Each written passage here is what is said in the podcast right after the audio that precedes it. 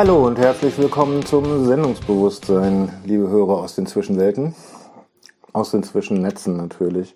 Nach langer Zeit versuche ich es doch mal wieder mit dem Podcast und dafür habe ich mir heute einen besonderen Gast ausgesucht. Ich sitze hier im Storybunker in Berlin bei Enno Lenze und lass mir mal über sein interessantes Leben berichten. Hallo Enno. Hallo Lindworm. Hallo Hörer an den Empfangsgeräten zu Hause. Ja, ähm, wie, darf ich dir als erste indiskrete Frage stellen? Wie alt bist du? Ich bin 37. So jung. Ja. und schon so ein interessantes Leben hinter dir. Also, äh, du bist soweit wie ich das rekonstruieren kann, ähm, der Besitzer dieses Storybunkers, mhm. eines, äh, wie ich letztens erfahren durfte, du hast mir eine private Führung gegeben, eine kleine, schnelle, ähm, äh, eines wunderbaren Museums. Also ich kann nur jedem empfehlen, hier mal hinzugehen und sich das mal anzuschauen. Wie konnte es eigentlich dazu kommen, dass Hitler an die Macht kam? In der jetzigen Zeit gar nicht so uninteressant, weil äh, wir sehen viele dieser Mechanismen wieder und wieder kommen. Und äh, wo du mir aber ganz besonders aufgefallen bist, ist auf Twitter. Äh, ich habe immer wieder Bilder von dir gesehen, auch von Waffen. Auf der einen Seite hast du was mit dem Chaos Computer Club zu tun. Äh, alles vernünftige Leute, die da sind. Mhm. Wink, wink, na, Auf der anderen Seite hast du was mit Waffen zu tun. Und Leute mit Waffen finde ich eigentlich nur noch eklig. Kann ich verstehen. und das wollte mir überhaupt nicht in den Kopf, warum und wie, wie geht das? Was geht da zusammen? Bis ich dann irgendwann mitbekommen habe, naja, du bist Journalist und du hast dich ganz besonders um Kabul gekümmert berichtet oder wie kann man das, äh, wie kann man das beschreiben? Äh, in Kurdistan. Kurdistan, ah, ich, beides mit K. Ja, alles mit K. Ist ja, egal. Äh, also komm, Am Turban auf Kosovo, und fahren Wagen, ja, genau. Komm, Kosovo, Kabul, Kurdistan. Eben, ist so wie Autocompetition, so K, K, irgendwas mit K. irgendwas mit K, K genau. ja genau. Nein, also ähm, nochmal, das ist dann halt ich sag schon wieder Kurdistan. Ist aber nicht. Doch, Kurdistan. Ja, doch, Kurdistan. Ja, verdammt. ja, schön. Wie schön, dass hier nicht geschnitten wird. Ähm, aber fangen wir mal vorne an. Du bist ja. geboren. Richtig. Wo? In Bochum, im Ruhrgebiet, wie also sich das gehört. Du bist so ein richtig schöner Wessi, wie man Na das so, so sagt hier. Okay, und äh, dann zur Schule gegangen wahrscheinlich. Hattest ja. du da schon die Interessen, Journalist zu werden? Mm, ja, also ich bin, ich bin nicht in Bochum die ganze Zeit aufgewachsen. Ich bin da nur geboren und dann haben wir fünf Jahre in Ruanda in Ostafrika gelebt. Auf Oha. einem Dorf, also wirklich so in der Pampa. Ohne fließend Wasser, ohne elektrischen Strom. Aber wir hatten einen Kühlschrank, der lief mit einer Kerosinturbine, die irgendwie Strom erzeugt hat. In so Gegenden total üblich. Und deswegen habe ich mich immer gefragt, als ich nach Deutschland kam, wie die Leute ihren Kühlschrank betreiben, weil die nirgends Kerosin stehen hatten. Aber ich dachte mal, ich frage mal nicht, das ist bestimmt eine blöde Frage. Vielleicht haben die einfach andere Kerosinkanister hier. Ähm, okay. Und das lernt man dann mit der Zeit, dass es da noch so andere Techniken gibt. ähm, wie alt warst du da? Äh, na, so fünf. Also ich habe noch so ganz knapp ein bisschen Kindergarten hier gemacht, also so ein nicht ganz ein Jahr und dann halt äh, Schule. Okay. Und also du bist von 0 hm, bis 5 genau. in Ruanda gewesen. Ja. Okay, krass. Äh, wie kommt es dazu? Äh, meine Eltern wollten Entwicklungshilfe machen oder gar sie wollten was Sinnvolles tun und wenn mhm. Entwicklungshilfe, also so im klassischen Sinne Entwicklungshilfe, nicht mhm. so das, was heute da zurzeit gemacht wird, sondern wirklich Hilfe zur Selbsthilfe. Also irgendwo hingehen, mh, Leute ausbilden, dass sie Leute ausbilden, dass sie Leute ausbilden, dass man geht, weil das dann so angeschoben ist und läuft. Meine Mutter hat Krankenschwestern ausgebildet, die dann wieder andere ausgebildet haben und so weiter und sich qualifiziert haben. Und das mag ultra trivial klingen, aber es braucht halt zum einen Leute, die es machen. Und äh, so traurig das in so Gegenden oft ist, Leute, die es auch wirklich tun. Und nicht, äh, was einfach in so Gegenden häufig ist, dass jemand den Auftrag nimmt und mit dem Geld weggeht wohl wissend, dass es schlecht für sein Land ist, aber er hat ja Geld gemacht. Das ist leider noch äh, gerade ja, in Ostafrika okay. gang und gäbe, gab es also so ein, so ein geflügeltes Wort halt, dass du eben so lange Geld machst, bis du gehen kannst. Also so, und dann gehst du einfach, weil es ja nicht mehr dein Problem. Und ähm, Okay. ist, äh, ist traurig, mh, aber das ist halt einer der Gründe, warum immer wieder Externe da sozusagen hingeschickt werden, die da ein anderes Verhältnis zu haben, die zwar auch am Ende Geld für kriegen, aber die den Job dann zumindest machen, Mhm. so lang, bis du sozusagen eine kritische Masse an Leuten hast, die sich gegenseitig ausbilden können oder das System halt am Rollen halten. So die Multiplikatoren. Genau, und du brauchst halt so wie immer, du brauchst ein- eine bestimmte Menge und so ein gewisses Verständnis dafür und dann läuft das. Und ähm, dann haben die auch gemerkt bei den Projekten, es gibt Dinge, die kann man mal schnell erklären, ähm, aber manche Sachen sind nicht nachhaltig, weil man die Kultur nicht versteht. Zum Beispiel meine Oma war dann mal zu Besuch da und hat den Leuten da gezeigt, dass man mit einem Waschbrett besser, effektiver waschen kann einfach. Also weil Oma kannte so Kram noch und sagte, "Hm, warum nutzen die das nicht? Mhm. hat es denen mal gezeigt, weil das kann man da auch einfach bauen. Und dann haben die gesagt, voll geil. Und haben normal weitergewaschen. Dann hat sie gesagt, ja, aber, also so, ich will es euch da nicht aufdrängen, Die aber, Erfahrung mache ich aber auch häufiger im ja, Computerbereich. das ist im IT-Bereich, kennt man das. genau. Ähm, Voll aber, geil. Ich benutze wieder Word. Genau. Aber so, ähm, naja, so Sachen. Und wenn man dann halt ein kurzfristiges Projekt hat, kriegt man das zum Teil nicht mit. Und wenn man längerfristige Projekte hat, also über Jahre und wirklich dort auch wohnt und halt dann nicht so mit einem klimatisierten Land Rover einmal vorfährt und sagt, mach mal so und wieder nach Hause fährt, sondern wirklich in dem Dorf wohnt, zum einen kriegt man mehr mit und zum anderen akzeptieren die Leute einen auch und sagen, ja, da kommen immer wieder Leute mit voll schlauen Ideen, die hier leider nicht funktionieren oder auf die wir keinen Bock haben, aber der wohnt jetzt eine Weile hier, ähm, vielleicht können wir da miteinander interagieren. Und ähm, was halt auch bei, also wo es halt sehr polarisiert ist, es gibt halt Leute, die gehen hin und sagen, hey, hier ist der schlaue Mann und ich erkläre dir, Blödmann, jetzt, wie die Welt funktioniert. Da sagen die natürlich auch, hm, vielen Dank, ja. Und es gibt halt Leute, die sagen, hey, ähm, ich habe ein paar Ideen, äh, aber ich weiß nicht, wie man Ziegen hütet. Magst du mir zeigen, wie man Ziegen hütet? Und ich zeige dir, wie man mit dem Waschbrett wäscht. Das ist halt so wie immer, so ist halt eine Frage vom, vom Ansatz und von allem. Und deswegen denke ich, das Projekt, was die da gemacht haben oder diese ganze Art von Projekten, das ist halt sinnvoll. Also es ist halt wirklich so, ähm, einfachen Leuten helfen, ihr Leben Stück besser zu machen, aber ohne irgendwie, ohne mit 10 Tonnen Getreide zu kommen und einen Markt kaputt zu machen oder ohne der Besserwisser zu sein, sondern einfach so gucken, was kann man voneinander lernen.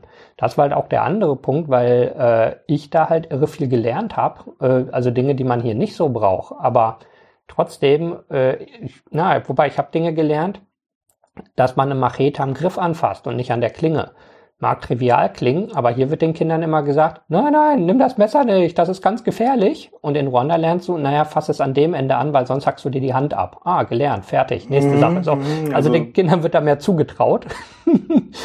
ähm, das fiel mir extrem auf, als ich nach Deutschland kam, weil ich das Gefühl hatte, die Kinder sind ja alle dumm wie Toast. Also zum einen, weil sie so gehalten werden und zum anderen, weil sie sich in die Rolle fügen. Weil sie so gehalten werden. Ja, also, also ein, eine Sache war, am ersten Tag im Kindergarten ist so ein Teller hingefallen und ich habe halt die Scherben aufgehoben und die anderen Kinder sind schreiend weggesprungen, weil wenn man die Scherben anfasst, stirbt man ja quasi, wie durch so einen magischen Zauber. Ja, ja, ja. Und wo ich dachte, wer ist jetzt der Blöde? Das Kindergartenkind aus dem Industrieland, was denkt, wenn ich eine Scherbe anfasse, sterbe ich?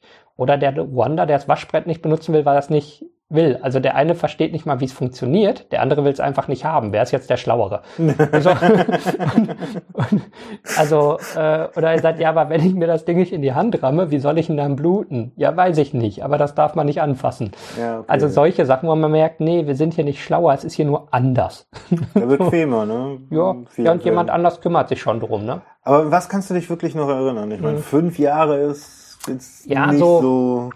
Also ich erinnere mich so ein bisschen an so ein paar mm, so Ausschnitte aus der Landschaft und halt in erster Linie, dass wir immer rumsaßen und gefressen haben und viele Tiere da waren. Also es wurde immer irgendwie was gekocht, also so Süßkartoffeln, Erdnuss, Hühnchen, das waren so die üblichen Sachen, die da so wachsen und so verschiedene Getreidearten und dann gab's halt Ziege oder Hoppelhasi oder ähm, Kuh oder sowas.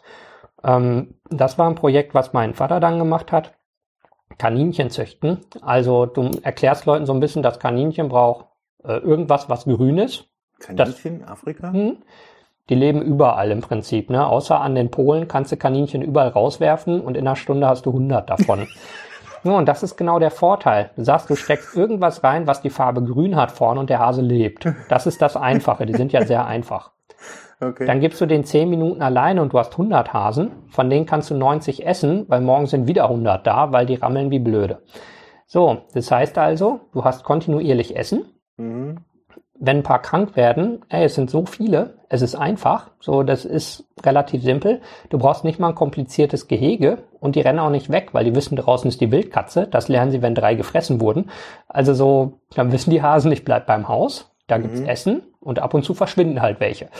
so, sehr simpel. Und der Vorteil ist, andere Leute haben da zum Beispiel, also so ein Statussymbol war eine Ziege oder eine Kuh, aber so unerreichbar.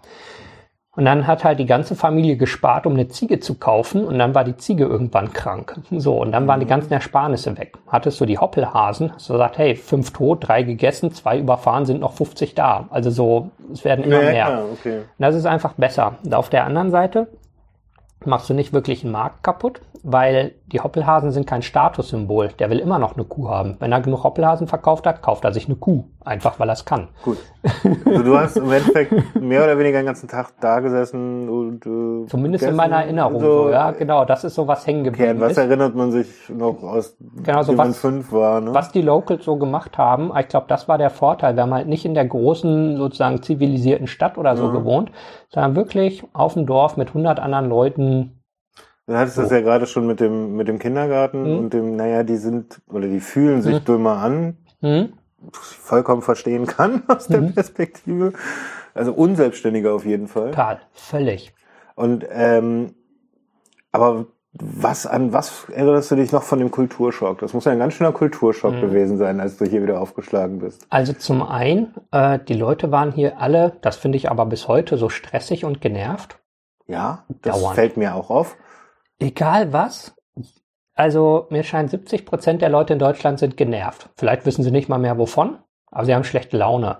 So, du kommst im Flughafen an, da sagt einer, hey, willkommen, sondern da lang oder da lang, da ist der Aufzug, das. Und ich dachte, ja, Mann, ich bin doch gerade erst im Land angekommen. So. Tschutsche. Genau, also, was ist denn das Problem? Ich bin doch schon aus dem Flieger raus. Mhm. Ähm, dann überall Straßen, alles voll Autos, also sozusagen die dominierende Lebensform Auto und dann ordnet sich alles unter. Mhm. Und in Ruanda gab es auch Autos, klar. Aber bei uns durch Dorf gab es sozusagen eine, wie so eine Sackgassenstraße, die endete irgendwann, war halt nicht mal eine Straße, es war halt ein Weg. Mhm. Und da gab es halt irgendwie Autos. Aber sonst so in der Stadt und so, aber es war nicht dieses omnipräsente überall, um was sich das Leben dreht. Und hier ja nicht nur verkehrstechnisch, sondern für viele auch wirklich das ganze Leben. Welches Auto kaufe ich mir? Wann kaufe ich mir ein anderes Auto? Was hat der Nachbar für ein Auto? Es hat ja einen immensen Stellenwert. Und, das äh, hat heute noch einen immensen Stellenwert. Also ich erlebe es immer wieder bei Dates oder sowas, dass ich von Frauen nach einem Auto gefragt werde und ich gucke die nur. In Berlin ist es jetzt besser geworden. Mhm. Ich gucke die immer nur an und sage 1000. So, ich habe das Stadtmobil. Ja, eben. so. Eben. Ja, viele bei, können das gar nicht. Wie bei Grease äh, finde ich immer noch den besten Teil aus dem ersten Lied, äh, Does he have a car? Ja, so als genau. eine der entscheidenden Fragen des ja, Lebens. Genau. Das ja, so. Ah, das war so, also im Prinzip das und so hm, ah, eine Sache, die haben meine Eltern mir erzählt, da erinnere ich mich nicht mehr dran. Wir sind halt durch Frankfurt, also in Frankfurt gelandet mit dem Taxi gefahren und da war dieser Funkturm oder Fernsehturm, wie das mhm. da ist. Und ich war beeindruckt, was für Riesenmoscheen es hier gibt im Vergleich zu Ruanda. Der Taxifahrer hat wohl ein bisschen verwirrt geguckt, aber er hat jetzt auch nicht weiter kommentiert. Meine Eltern konnten mir auch schlecht erklären, was es ist. Also weil mir die, der Rest an Wissen ja fehlte, um zu verstehen, was ein Funkturm ist. Mhm. Ähm, aber so, das waren halt so Dinge. Dann sollte ich in den Kindergarten. Ich sagte, warum? Ja, weil das ja auf dich aufpasst. Ja, warum? ja, weil die anderen können auch hingehen. Ja, warum? Also so, was ja gut, du, du wärst jetzt wesentlich alleiner gewesen als in Ruanda. Ja, also, ja, ja klar. Mhm. Nur trotzdem war es so, warum? Habe ich doch bisher nicht gebraucht. Mhm. Ich gehe da, wo die anderen Kinder rumsitzen, wo die Schafshirten sind im Normalfall. Mhm. Wo ist das Problem? es gibt keine Schafhirten genau, die anderen Kinder sitzen im Kindergarten. Genau. Sagt so, da darf man da nicht raus oder wie? So, was ist das wieder? Also auch die Kindergärtnerin, also sie hatten ja Verständnis für, sie hatten wohl großes Leid, mir immer zu erklären, warum auch Dinge so unsinnig sind. Also es ist ja nicht, es ist eine in sich geschlossene Logik, aber es ist ja nicht schlüssig, dass man zur bestimmten Zeit nicht raus darf aus dem Kindergarten. Mhm. Es könnte gefährlich sein, ja, könnte es drin auch. Ja gut, aber, äh, aber wahrscheinlicher ist es, dass es drin gerade sicherer ist als draußen. Warum? Ja. ja okay, verstehe. Du hattest, du, hat sich das, oder merkst du das heute noch? Mhm, Bei also, die Indie? Na, ich glaube, ich merke es nicht so sozusagen so präsent wie damals, dass mir die Welt so wie ihr vorkommt. Äh, aber ich glaube schon, dass mein Leben dadurch einfach grundsätzlich anders läuft, weil ich halt gerade so mit Kindergarten und Anfang der Schulzeit einfach völlig anders gepolt war als der Rest und irgendwie halt immer ganz andere Fragen gestellt habe und so. Und mir scheint, wenn man damit so anfängt oder so, also in dem Alter, wo man so Wissen dann anfängt aufzusaugen und so, dass sich das schon in einer gewissen Art hält, dass man so wie so einen anderen Blickwinkel oder so auf Sachen hat oder was eher hinterfragt, wenn man es gewohnt ist, dass man immer fragt, warum ist denn das so, als wenn man immer lernt, das ist so.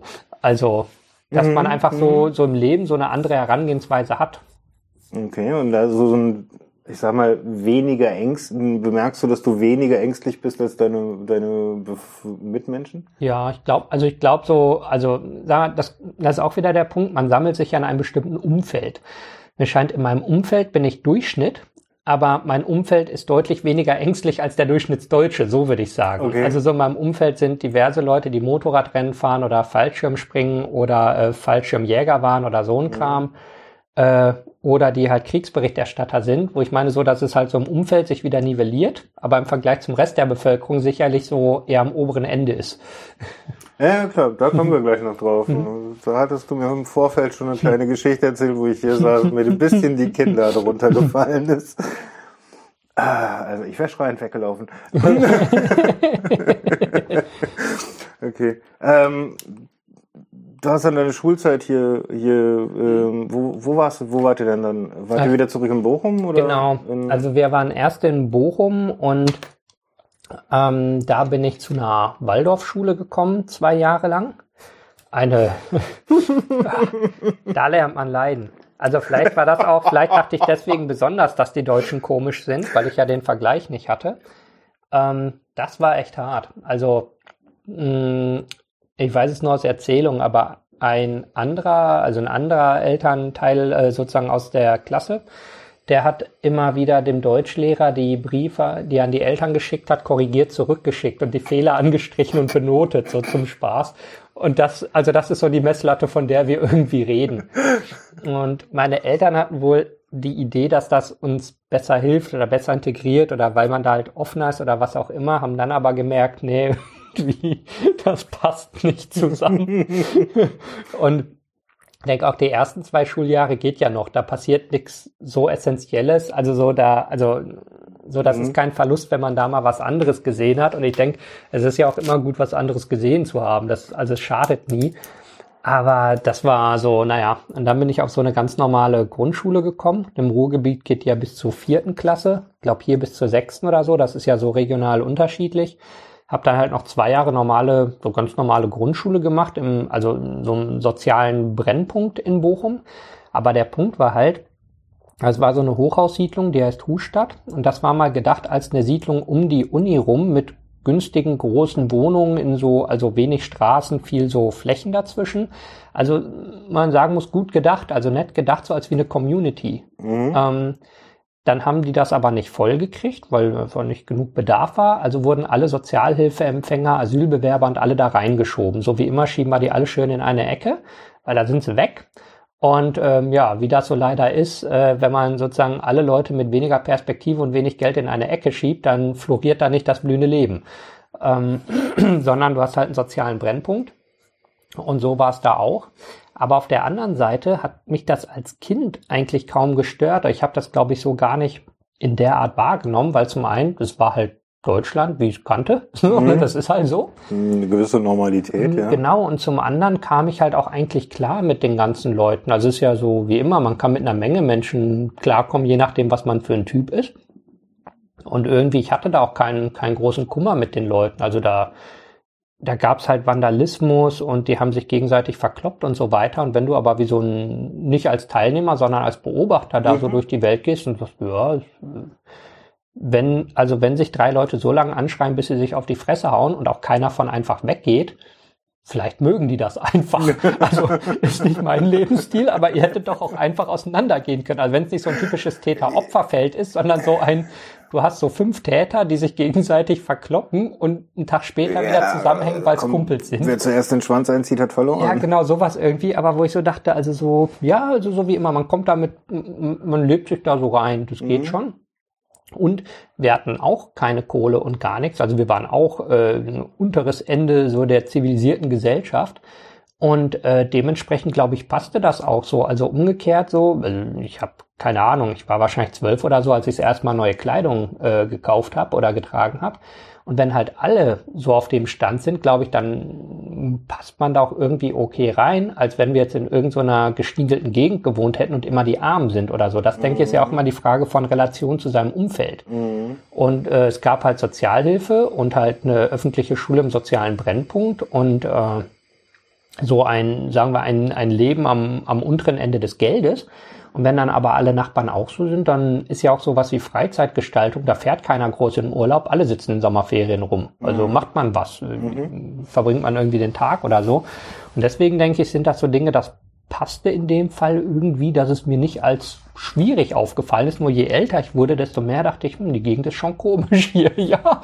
Okay, aber du kommst ja auch mit mehr Dingen in Kontakt. Genau. Plötzlich irgendwie Drogenhehlerei hm. um, äh, um dich herum. Genau. Leute, die häufiger mal im Knast landen und so solche Dinge. Ja, ne? ja auch so Dinge wie, ähm, ja, also überhaupt, dass, also, dass so viel Polizei da war. In Ruanda, da wo wir gewohnt haben, gab es einfach keine Polizei. Also existiert halt einfach nicht. Gibt es halt in den größeren Städten, oder es muss schon ganz schön was passieren, dass irgendwie ein Polizist vier Stunden durch die Pampa fährt, um dein Dorf zu besuchen. Ne? Mhm. Und da war das so Alltag und halt so, also da war ich dann zwei Jahre auf der Grundschule und wir haben da aber weiter gewohnt, als ich dann zur weiterführenden Schule kam. Und die war sozusagen am anderen Ende der Stadt, also eine, eine Gesamtschule, auch total durchmischt. Also wir haben da, äh, also einer meiner späteren Mitschüler ist der Sohn von einem großen Unternehmer, der selbst 24 Stunden von Le Mans gesponsert hat und sowas. Also mhm. Also wirklich so Oberkante. Auf der anderen Seite hast du ähm, so Asylbewerber, die kaum Wort Deutsch sprechen, wo man sagt, äh, helft dem doch mal. Äh, irgendwie einer spricht doch seine Sprache, nimmt ihm mal an die Hand und erklärt ihm die Schule. Aber so, das war so das volle Spektrum, was ich eigentlich immer noch irre finde. Und da gab es also ich würde sagen, nicht mehr Probleme als an jeder anderen Schule. Aber das muss ich ja so sagen, das war in meiner Schule nicht anders. Also ja. auch, auch im Gymnasium irgendwo, ich meine, bei mir ist es jetzt Riedberg, ja. Mhm. Also im Westen irgendwo in der Ecke. Und ich muss äh, ganz ehrlich sagen, das ist was, was ich wahrgenommen habe, was sich über die Jahre verändert hat. Hm, das kann sein. Deutlich. Meistens ja. durch Eltern. Ja, leider. Aber okay, zurück. Mhm. Nicht abschweifen. Ja. Erst später abschweifen. Mhm. Und äh, wann hat sich dann oder äh, du hast studiert? Mhm, genau, ich habe dann ähm, 2002, glaube ich, habe ich Abi gemacht und habe dann Sicherheit in der Informationstechnik studiert in Bochum. Oh. Unglaublich geiles Studium. Also sozusagen von der Idee her, von den Inhalten her super spannend und ein paar wahnsinnig gute Profs. Also zum einen Dobertin, der halt Ahnung von Codebreaking hat, ist inzwischen verstorben. Ansonsten Paar, der unter anderem äh, na, Chipkarten mit dekryptet hat, äh, GSM und so ein Kram, also einfach so echt Namen, wo man sagt, ja, ich kenne deine Paper, jetzt stehst du vor mir im ersten Semester. Mhm. Und nicht irgendwie hier, wenn du deine Doktorarbeit machst, kannst du mir mal die Hand küssen, sondern steht da und sagt, ey, was braucht ihr, kann ich euch helfen? Ähm, also so, wo ich dachte, das ist also absolut geil, wenn man Interesse dran hat. Das Problem war zu der Zeit, dass es im Prinzip so ein Mash-up von verschiedenen Studiengängen waren. Wir hatten mit Mathe-Leuten Mathe, mit E-Technikern E-Technik mhm. und so, nur so ein paar eigene Kurse mhm. und das war nicht so gut aufeinander abgestimmt. Mhm. Also im Prinzip, wenn man durchgekommen ist, hat man wirklich was gelernt. Bin ich mir immer noch echt sicher, man hatte gute Connections, weil vor allem Paar auch immer drauf geachtet hat, dass die Studis Zugang zu guten Konferenzen kriegen oder dass er da helfen konnte oder dass man Kontakte vermittelt gekriegt hat. Also wirklich noch so jemand, der sich drum kümmert und dem das ein richtiges Anliegen ist. Also was halt ja auch lange nicht mehr normal ist. Der andere Punkt war, dass man sich wahnsinnig reinhängen musste und echt, also irre viel Zusammenhänge einfach selber lernen musste Oder der eine Punkt war, wir haben 400 Seiten Mathebuch fürs erste Semester gehabt. So, und das war halt einfach. Und dann kamen die anderen. Und am Anfang dachte ich, vielleicht, ähm, vielleicht kommt einem das nur am Anfang schwer vor. Und das ist in jedem Fach so. Also weiß man ja auch nicht. Dann habe ich gemerkt, nee, die anderen Fächer, die, die, so, die Leute, die um mich rum BWL studieren oder so, die haben irgendwie ein anderes Pensum. Ähm, und das habe ich auch nur zwei Jahre gemacht. Äh, also weil ich gesehen habe, ich komme einfach mit dem Stoff nicht hinterher, weil ich mich nicht die ganze Zeit auf dieses Studium fokussieren wollte. Ich habe immer, also halt im CCC irgendwelche Sachen gemacht, irgendwelchen anderen Kram, irgendwas, irgendwelchen Hobbys nachgegangen und äh, das Studium musst du wirklich so Fulltime machen und die Wochenenden durch und so. Mhm. Da ich irgendwie, also so nach einem Jahr habe ich schon gedacht, hm, ich bin mir nicht sicher, aber dachte, nicht zu schnell hinwerfen so nochmal die nächsten Prüfungen abwarten und habe gedacht, nee, irgendwie, also ich mühe mich dadurch, das ist nicht richtig Spaß, das Ergebnis ist immer gut, aber der Weg dahin ist irre anstrengend. Und er sagt, halte ich das noch vier, fünf Jahre wirklich durch, also bis dann Diplom und alles durch ist und so weiter, mhm. sagt, ich weiß es nicht. Und das ist die falsche Antwort. Und dann habe ich es halt nach zwei Jahren gelassen und viele haben dann gewechselt zu so Sachen wie angewandte Informatik oder E-Technik, wo man Teil der Kurse anerkennen lassen konnte. Die waren mhm. da relativ großzügig. Aber es sind gar nicht so viele durchgekommen. Also da wurde gefiltert bis zum Umfallen. Das sind ähm, die schwierigsten Themen in der IT. Also. Ja, eben. Wo ich auch dachte, ist ja auch fair. Die haben nie gesagt, dass es leicht ist. So, die haben einem faire Ausstiegschancen in andere Fächer geboten. Mhm. Also wirklich, dass man sagen muss, das war ein netter Umgang insgesamt. Aber wie gesagt, nee, äh, also cool, das mal gemacht zu haben und vor allem gesehen zu haben, wo ist das Limit? Also wie komplex ist das Thema eigentlich? Mhm. Wo ich so zum Normalmenschen im Vergleich schon sehr weit oben bin und dann merke, und in dem Bereich sehr weit unten. Also so je nachdem, wo man die Skala ansetzt. Mhm. Ähm, aber war halt, also war cool und ich habe halt gelernt, Uni ist eigentlich nicht so meine Welt. Also dieses ganze System funktioniert für mich einfach nicht. Mhm. Ist nicht, klappt nicht gut. Mhm. Ist mir zu, zu theoretisch. Du brauchst mehr Praxis. Ja. Okay, und dann? Dann habe ich eine Ausbildung gemacht zum IT-Systemkaufmann. Eigentlich halbwegs planlos. Also ich dachte, das mit der Uni, das haut nicht hin. Eine richtige Idee habe ich aber auch nicht. Also so hatte kein, kein, also habe nicht gesagt, und das will ich jetzt tun. Ähm, und äh, ich dachte, wir sind in Deutschland immer noch. Am Ende ist es gut, für irgendwas einen Zettel zu haben. Ja, klar. Habe ich gedacht, okay, eine Ausbildung, wenn man die verkürzt, ist man in zwei Jahren durch. Das ist so gemessen auf eine ganze Lebenszeit nicht viel. Das ist so viel, wie ich im Prinzip in der Uni äh, da verplempert hatte mit mal gucken, ob's geht. Mhm. Und das ist fair. Also so kann man ja machen im Leben. Hab dann gesagt, aber dann habe ich in zwei Jahren mit einer 99-prozentigen Sicherheit einen Absturz. Also ich muss schon ganz schön Scheiße bauen, um nicht irgendeine Ausbildung durchzukriegen. Mhm. So. Und IT-Systemkaufmann dachte ich so, ja, es ist okay, das ist so ein Hauch kaufmännisch, es ist wirklich belanglos kaufmännisch, es ist aus meiner Sicht belanglos IT. Es ist so das, was man halt irgendwie am Nachmittag zusammenstümpert, wenn man nichts zu tun hat, also so auf meiner Messlatte damals. Mhm. Man muss halt irgendwie, man muss einen Switch vom Hub unterscheiden können und die Kalkulation, die so in den Tests gemacht wurden, war, der eine Drucker kostet 100 Euro und eine Seite drucken 10 Cent. Der andere kostet 200 Euro und eine Seite drucken 5 Cent. Wann lohnt sich welcher? Na, ihr sagt, okay, in welcher Programmiersprache wollt ihr den Graph geplottet haben? Ach so, nur ausrechnen. Mhm. Äh, so, darf ich jetzt gleich, das gleich sagen oder muss ich den Rechnungsweg auch genau. noch hinschreiben? Und so, man sagt, ja, also ich meine, klar, es macht schon Sinn, dass wir standardisierte Ausbildung und alles haben, aber es war jetzt halt nicht das komplizierteste der Welt. No. Ich habe gedacht, trotzdem, gut, das Ding durchziehen. Und die Firma, bei der ich war, war ganz interessant. Die hat Messtechnik für äh, Nuklearsachen und Radioonkologie gemacht. Also dass das Thema halt interessant war, dass mhm. es zumindest nicht äh, Kopieren und Kaffee kochen war, sondern äh, keine Ahnung, irgendwelche Messsonden testen, ob die richtig funktionieren. Also die wurden halt zusammengebaut und dann hat man einfach sozusagen die Tests gefahren für das Ding und geguckt, ist es so in den Limits oder so. Aber ich denke, das macht irgendwie Spaß. Man weiß, das Ding wird nachher mit irgendwelchen Strahlenkanonen beschossen, so das ist ein ganzes Stück lustiger. Äh, und es war ein kleines Team, die waren nett, die haben mir eine Menge Freiheiten gelassen. Äh, ich konnte viel mit zu Kunden quer durch Europa rumfahren und äh, irgendwie, man hat halt was erlebt und mit verrückten Physikern gesprochen. Also so. Und dafür habe ich da im Prinzip die IT so gemacht, dass sich keiner drum kümmern musste und dann waren alle zufrieden. Und nach zwei Jahren habe ich halt ein exzellentes Abschlusszeugnis gekriegt und fertig. Also so, wo ich dachte, okay, so im Prinzip, wie ich es mir dachte, man kommt da gut durch. und hat dann am Ende äh, einen Zettel den ich nie wieder gebraucht habe, aber es gibt einem eine gewisse Sicherheit und ich habe die zwei Jahre irgendwie was Sinnvolles gemacht und ich habe halt mal so richtig reguläres Berufsleben gehabt, also so mit pünktlich sein und hingehen und Kram machen, auf den man keinen Bock hat, wo ich denke, das ist ja auch, also man gewöhnt sich irgendwie in gewissem Maße dran, aber in irgendeiner Form muss man es ja auch mal lernen oder so da, da rankommen oder Meinst so. du wirklich, man gewöhnt sich daran? Ja, so, oder zumindest man weiß, was der Deal ist. Also man sagt, ja, das ist so der Deal, ähm, entweder komme ich pünktlich und kriege mein Gehalt und kriege den Zettel, oder ich sage, ich habe keinen Bock drauf, ich muss die Entscheidung treffen. Ich schuh da nicht so rum. Hm.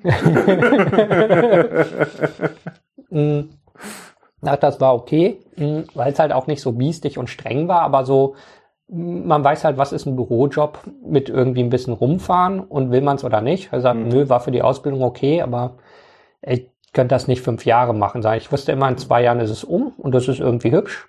Aber nicht, dass ich gesagt habe, boah, mein Traumjob, die nächsten 30 Jahre an diesem Tisch sitzen und einen Exchange-Server pflegen.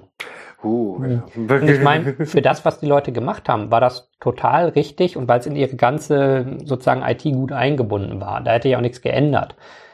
Und, aber ich kann sagen, hey, ich habe meinen Exchange-Server gepflegt. Das ist äh, also das hat Seltenheitswert in meinem Umfeld. Da, da kriegt man heute noch eine gute Jobs für, weil man das mal vor zehn Jahren gemacht hat. Ja, ja.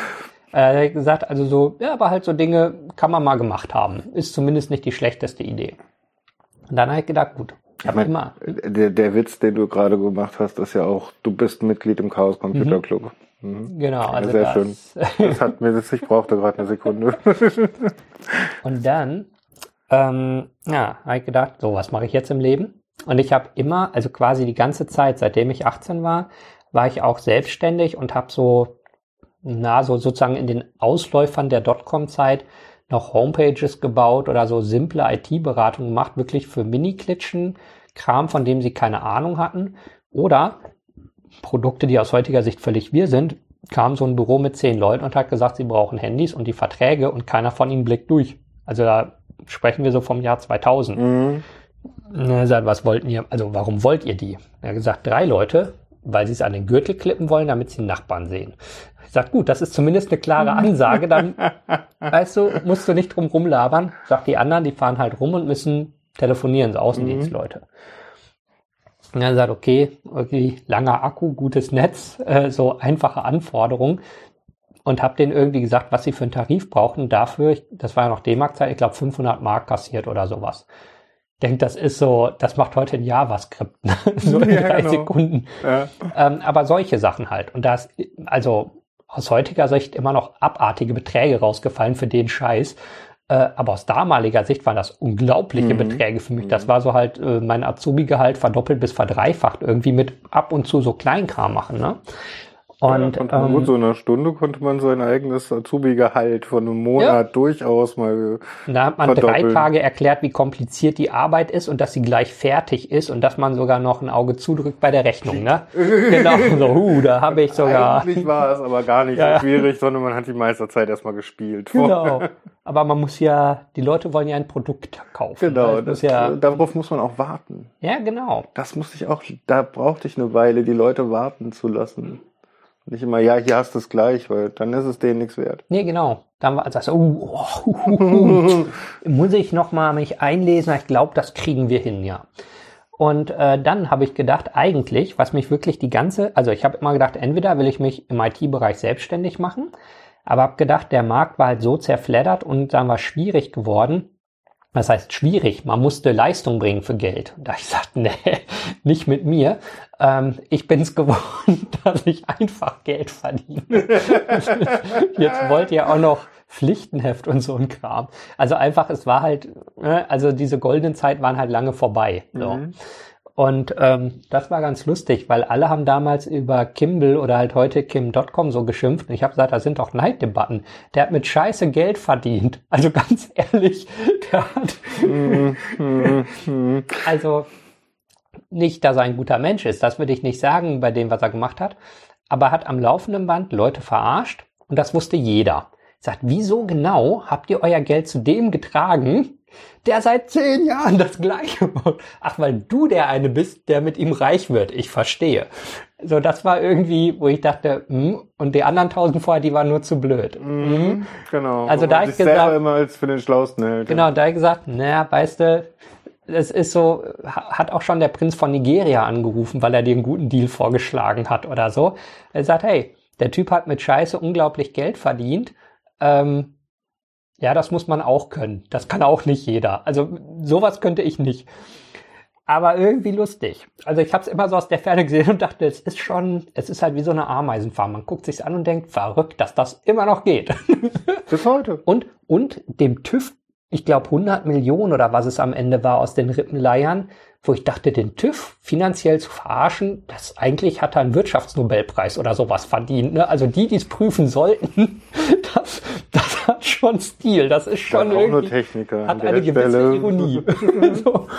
Naja, und dann habe ich ja gedacht, okay, das ist irgendwie, mein Wissen ist nicht groß genug, um wirklich was Geiles auf die Beine zu stellen. Mhm. Ähm, und mit diesem halbgaren Zeug verdienst du kein Geld mehr. Oder da kannst du halt so ein bisschen Webhaus meistern, aber du rennst immer den Aufträgen hinterher und es wird nur nervig wahrscheinlich so. Mhm. Da habe ich gedacht, okay, Uni lief nicht so gut, vielleicht lag es aber am Fach. Das hat, was ich immer, immer, immer schon, wirklich seit der Schulzeit mich interessiert hat, war halt Jura oder so Rechtssysteme und so. Das fand ich halt, ich glaube, das hat mich wirklich schon in der Grundschule so fasziniert, dass es einfach Regeln gibt, an die man sich halten muss. Also was ja in Deutschland normal ist. Es gibt Gesetze und im Großen und Ganzen wird sich dran gehalten und es wird im Großen und Ganzen sanktioniert, wenn man es nicht tut. Ähm, und das ist so total normal, aber das ist halt eigentlich eine Riesenerrungenschaft.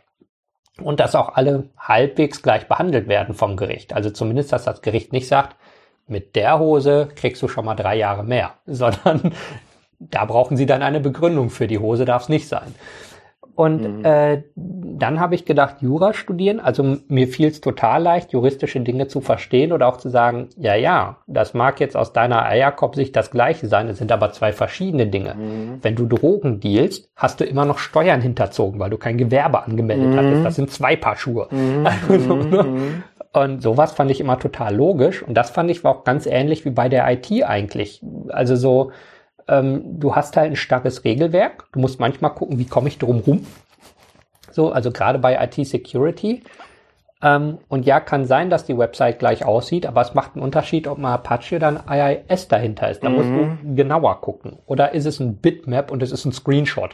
So, also, so äh, nur weil es gleich aussieht, erstmal bohren. Und ähm, deswegen, ich fand, da gab es eine Menge Parallelen zwischen IT, Security und Jura und gerade so systematisch durchgehen und sagen, wo ist hier die Lücke? Wo, wo fällt was raus? Also wo kann ich exploiten sozusagen? Ja schon Ist- wieder. Wirklich, muss man sagen, bei Jura genauso, ja, es fällt hier und hier und hier rein, aber das hier ist nicht genau definiert. Also so irgendwie ähm, ist gar nicht so anders. Das habe ich aber schon bei einigen äh, Anwälten und so erlebt.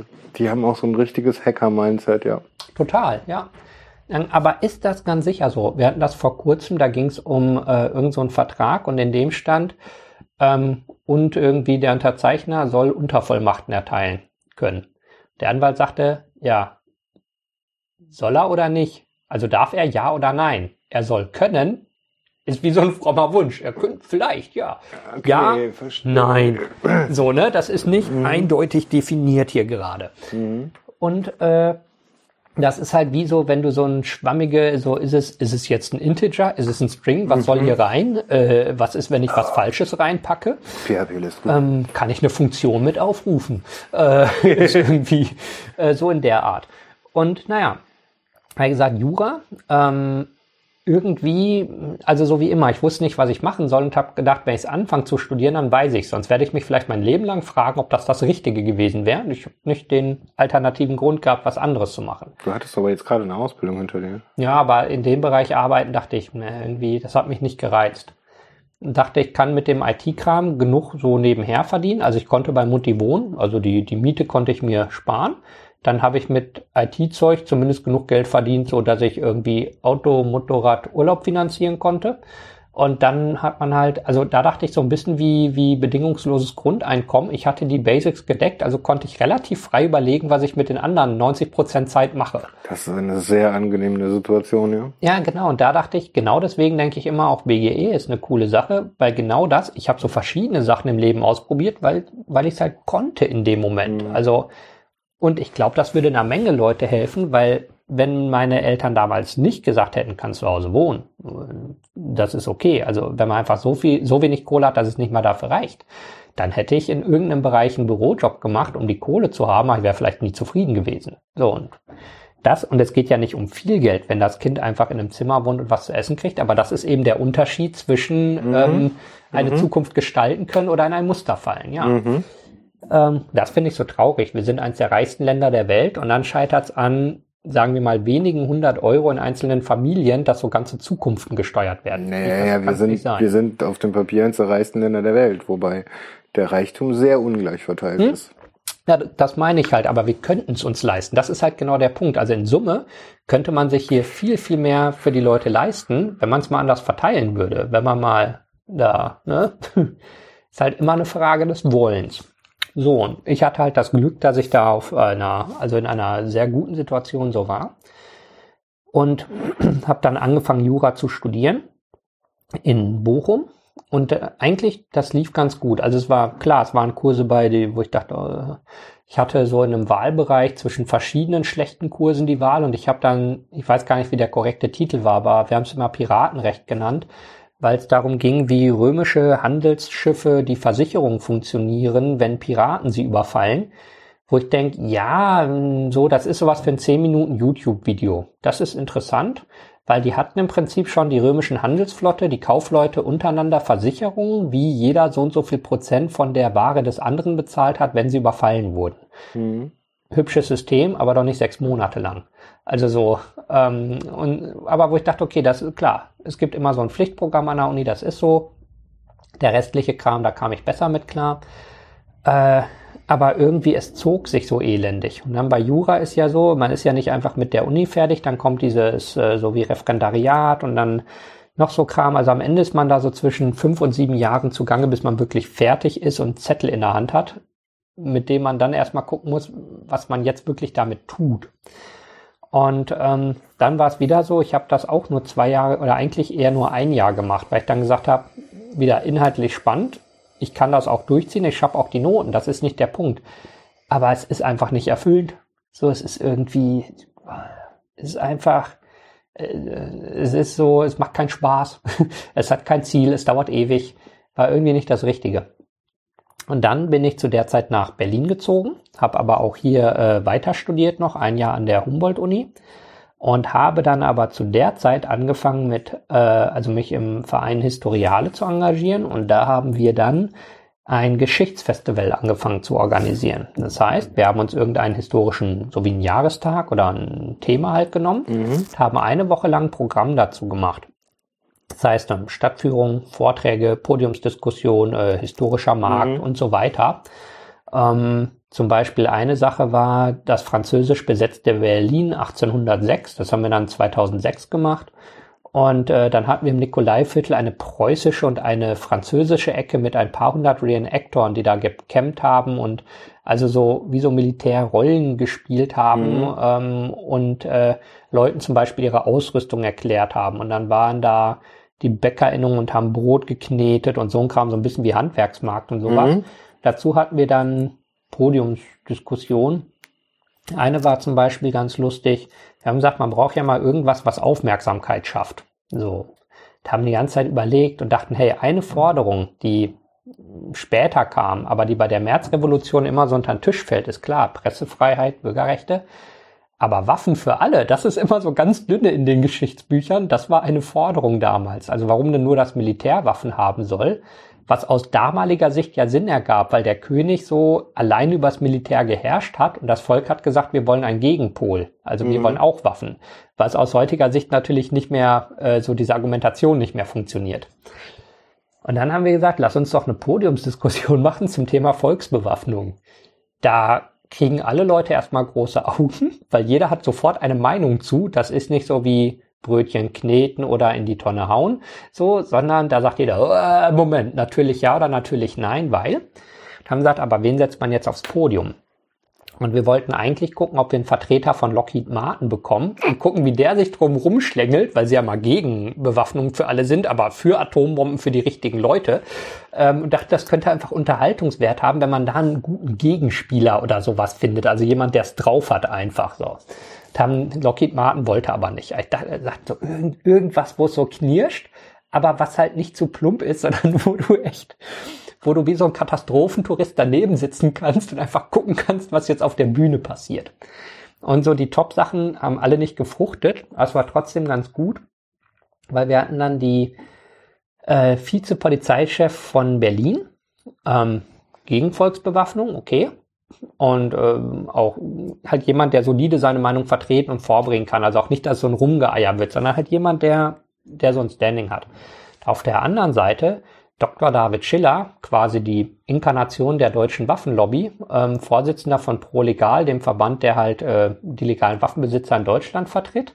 Seines Zeichens ähm, ehemaliger äh, israelischer Armee-Elitesoldat, der aber in Deutschland geboren ist, in Israel Freiwilligenwehrdienst geleistet hat, dann zurückkam nach Deutschland, nachdem das olympische Dorf überfallen worden war und hier die Spezialeinheiten mit aufgebaut hat. ähm, Mm, nette Persönlichkeit. Irre spannender Mensch, das muss man auf jeden Fall sagen. Und, äh, und der halt immer sehr für Volksbewaffnung ist.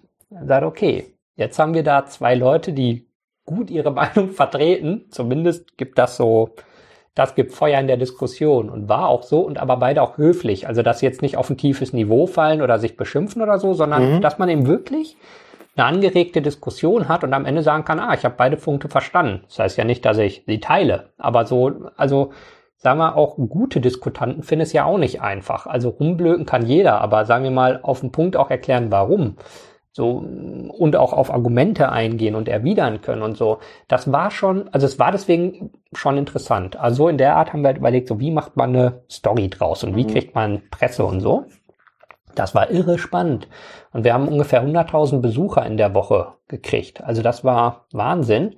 Und dann hatte ich halt auf der anderen Seite dieses Studium, was so, vor sich hindümpelte. Das Schlimme war, ich habe halt äh, in der Humboldt-Uni studiert, also direkt unter den Linden auf dem, in dem Hauptgebäude da, wie sich das nennt. Und mein Büro war ein Stück weiter Richtung Brandenburger Tor unter Linden 40 und da hatte ich halt mein irgendwie 100 Quadratmeter Büro mit, äh, wenn man aus dem Fenster geguckt hat, Blick aufs Brandenburger Tor. Und dann ist halt, wenn man so morgens ankommt, die Frage, hole ich mir den Kaffee in der schrecklichen Cafeteria oder gehe ich erstmal zu meiner ordentlichen Kaffeemaschine und hole den? Und wenn man dann schon, wir erst ins Büro. genau, und dann ist man ja schon im Büro. Dann kann man ja gucken, was noch zu tun ist, und dann ist irgendwann Abend. Man sagt, okay, war ich heute nicht in der Uni, aber morgen ganz sicher. Und so zog sich dann. Und dann habe ich gedacht, naja, es macht auch keinen Sinn, diesen Studienplatz zu blockieren irgendwie. Gesagt, sorry Leute, ich, äh, ich bin raus. Naja gut, aber du musstest ja, also ich meine, Büro 100 Quadratmeter, von wem war das Büro? Äh, das war so wie eine Bürogemeinschaft und Teil der Büros, der Großteil war von mir. Mhm. Ähm, also da lief es dann schon besser mit Aufträgen und IT und so Sachen. Das lief alles ganz gut. Ähm, und wir hatten für die, für den Verein, der da auch seine Büros drin hatte, einen Sponsor, äh, der halt auch, oder einen kleinen Sponsor, aber der halt die Büros ermöglicht hat. Mhm. Und das war halt so der Punkt, dass, ähm, also, das lief. Und das war eigentlich so das, wo mein Leben so langsam in eine sozusagen klare Richtung lief. Also da hatte ich Bock drauf. Das hat funktioniert. Das war ganz gute Lobbyarbeit. Wir haben Lokalpolitiker dazu bekommen, Sachen zu eröffnen. Wir hatten den RBB da, die haben unsere Eröffnungsveranstaltung übertragen. Wir hatten den Bürgermeister von Mitte, äh, Christian Hanke damals noch da, der das ähm, moder also so die Eröffnung moderiert hat und wir hatten ähm, äh, zum Beispiel später auch im, im Abgeordnetenhaus mit Mompa-Veranstaltungen und so weiter gemacht. Also so, was man so in Berlin kennt. Und dann sind wir aber so Stück für Stück da auch höher gekommen und haben halt aber einfach, also so, man hat politische Kontakte gehabt, man hat sozusagen soziale, wie soll man sagen, so Leute, die sich im sozialen Bereich engagieren. Man hat mit NGOs zu tun gehabt, man hat da was gemacht, also so einfach da, da lief was, da hat man Leute kennengelernt, da hat man gutes Feedback bekommen.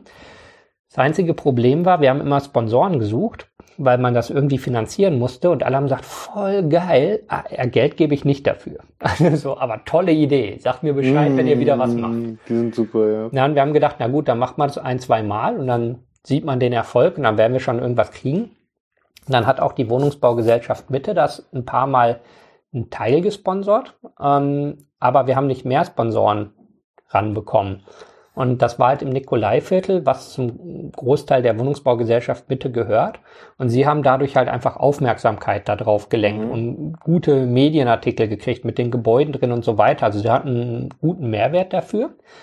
Ähm, also sozusagen ein Medienwert, aber jetzt kein Geld in der Kasse. Mhm. So, klar. Und das ist halt auch so ein Problem, wie lang, also je nachdem, wer da am Drücker ist oder wie die Prioritäten sind oder wie viel Geld die haben, waren es immer klar, ähm, Mediawert zu verkaufen ist immer sehr schwierig, weil da kommt es drauf an, was ist es dir wert. Kann man zwar mhm. diese klassischen Berechnungen machen, aber das ist ja auch eher so ein bisschen Voodoo.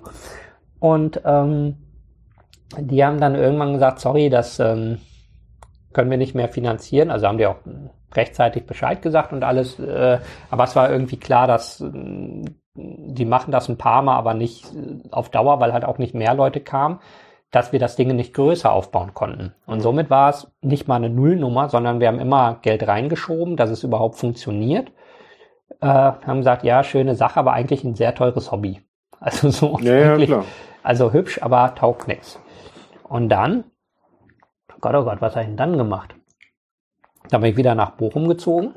Ja, es war so, ich glaube, zwei. Mal, du bist von, du bist von Berlin nach Bochum? Ja. Mhm. Mhm. Und dann wieder nach Berlin. ja, und in Bochum, da habe ich dann gar nicht so lange, ich glaube anderthalb Jahre, zwei Jahre, so 2008, 2009, äh, bei äh, im Prinzip bei Gulli im Büro gearbeitet, also wo früher Gulli.com war. Mhm. Ähm, da gab es ja alle möglichen Projekte. Und ein Projekt, was gerade aufkam, war, äh, das iPhone kam halt nach Deutschland exklusiv mit T-Mobile-Vertrag. Mhm. Und Randolph, der halt äh, also Gullicom gemacht hat, hat gesagt, aber warum? Also warum kann ich das nicht so kaufen? Also was spricht dagegen? Und dann der Anwalt des Vertrauens hat gesagt, na gar nichts, außer dass Apple nur Anti-Mobile liefert. Naja, was ist, wenn ich jetzt woanders die Geräte kaufe und sie hier verkaufe?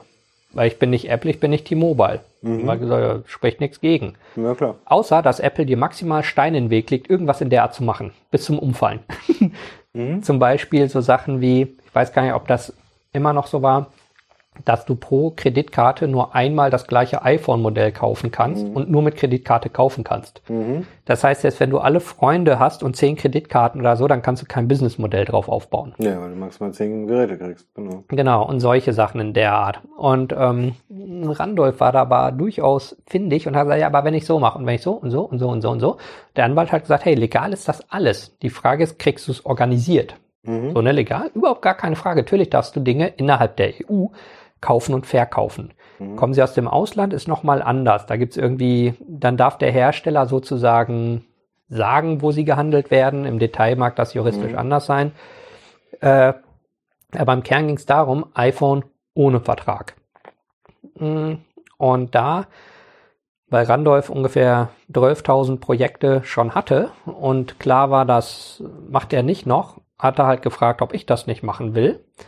Ähm, und dann war ich halt so anderthalb Jahre lang Geschäftsführer vom 3G-Store.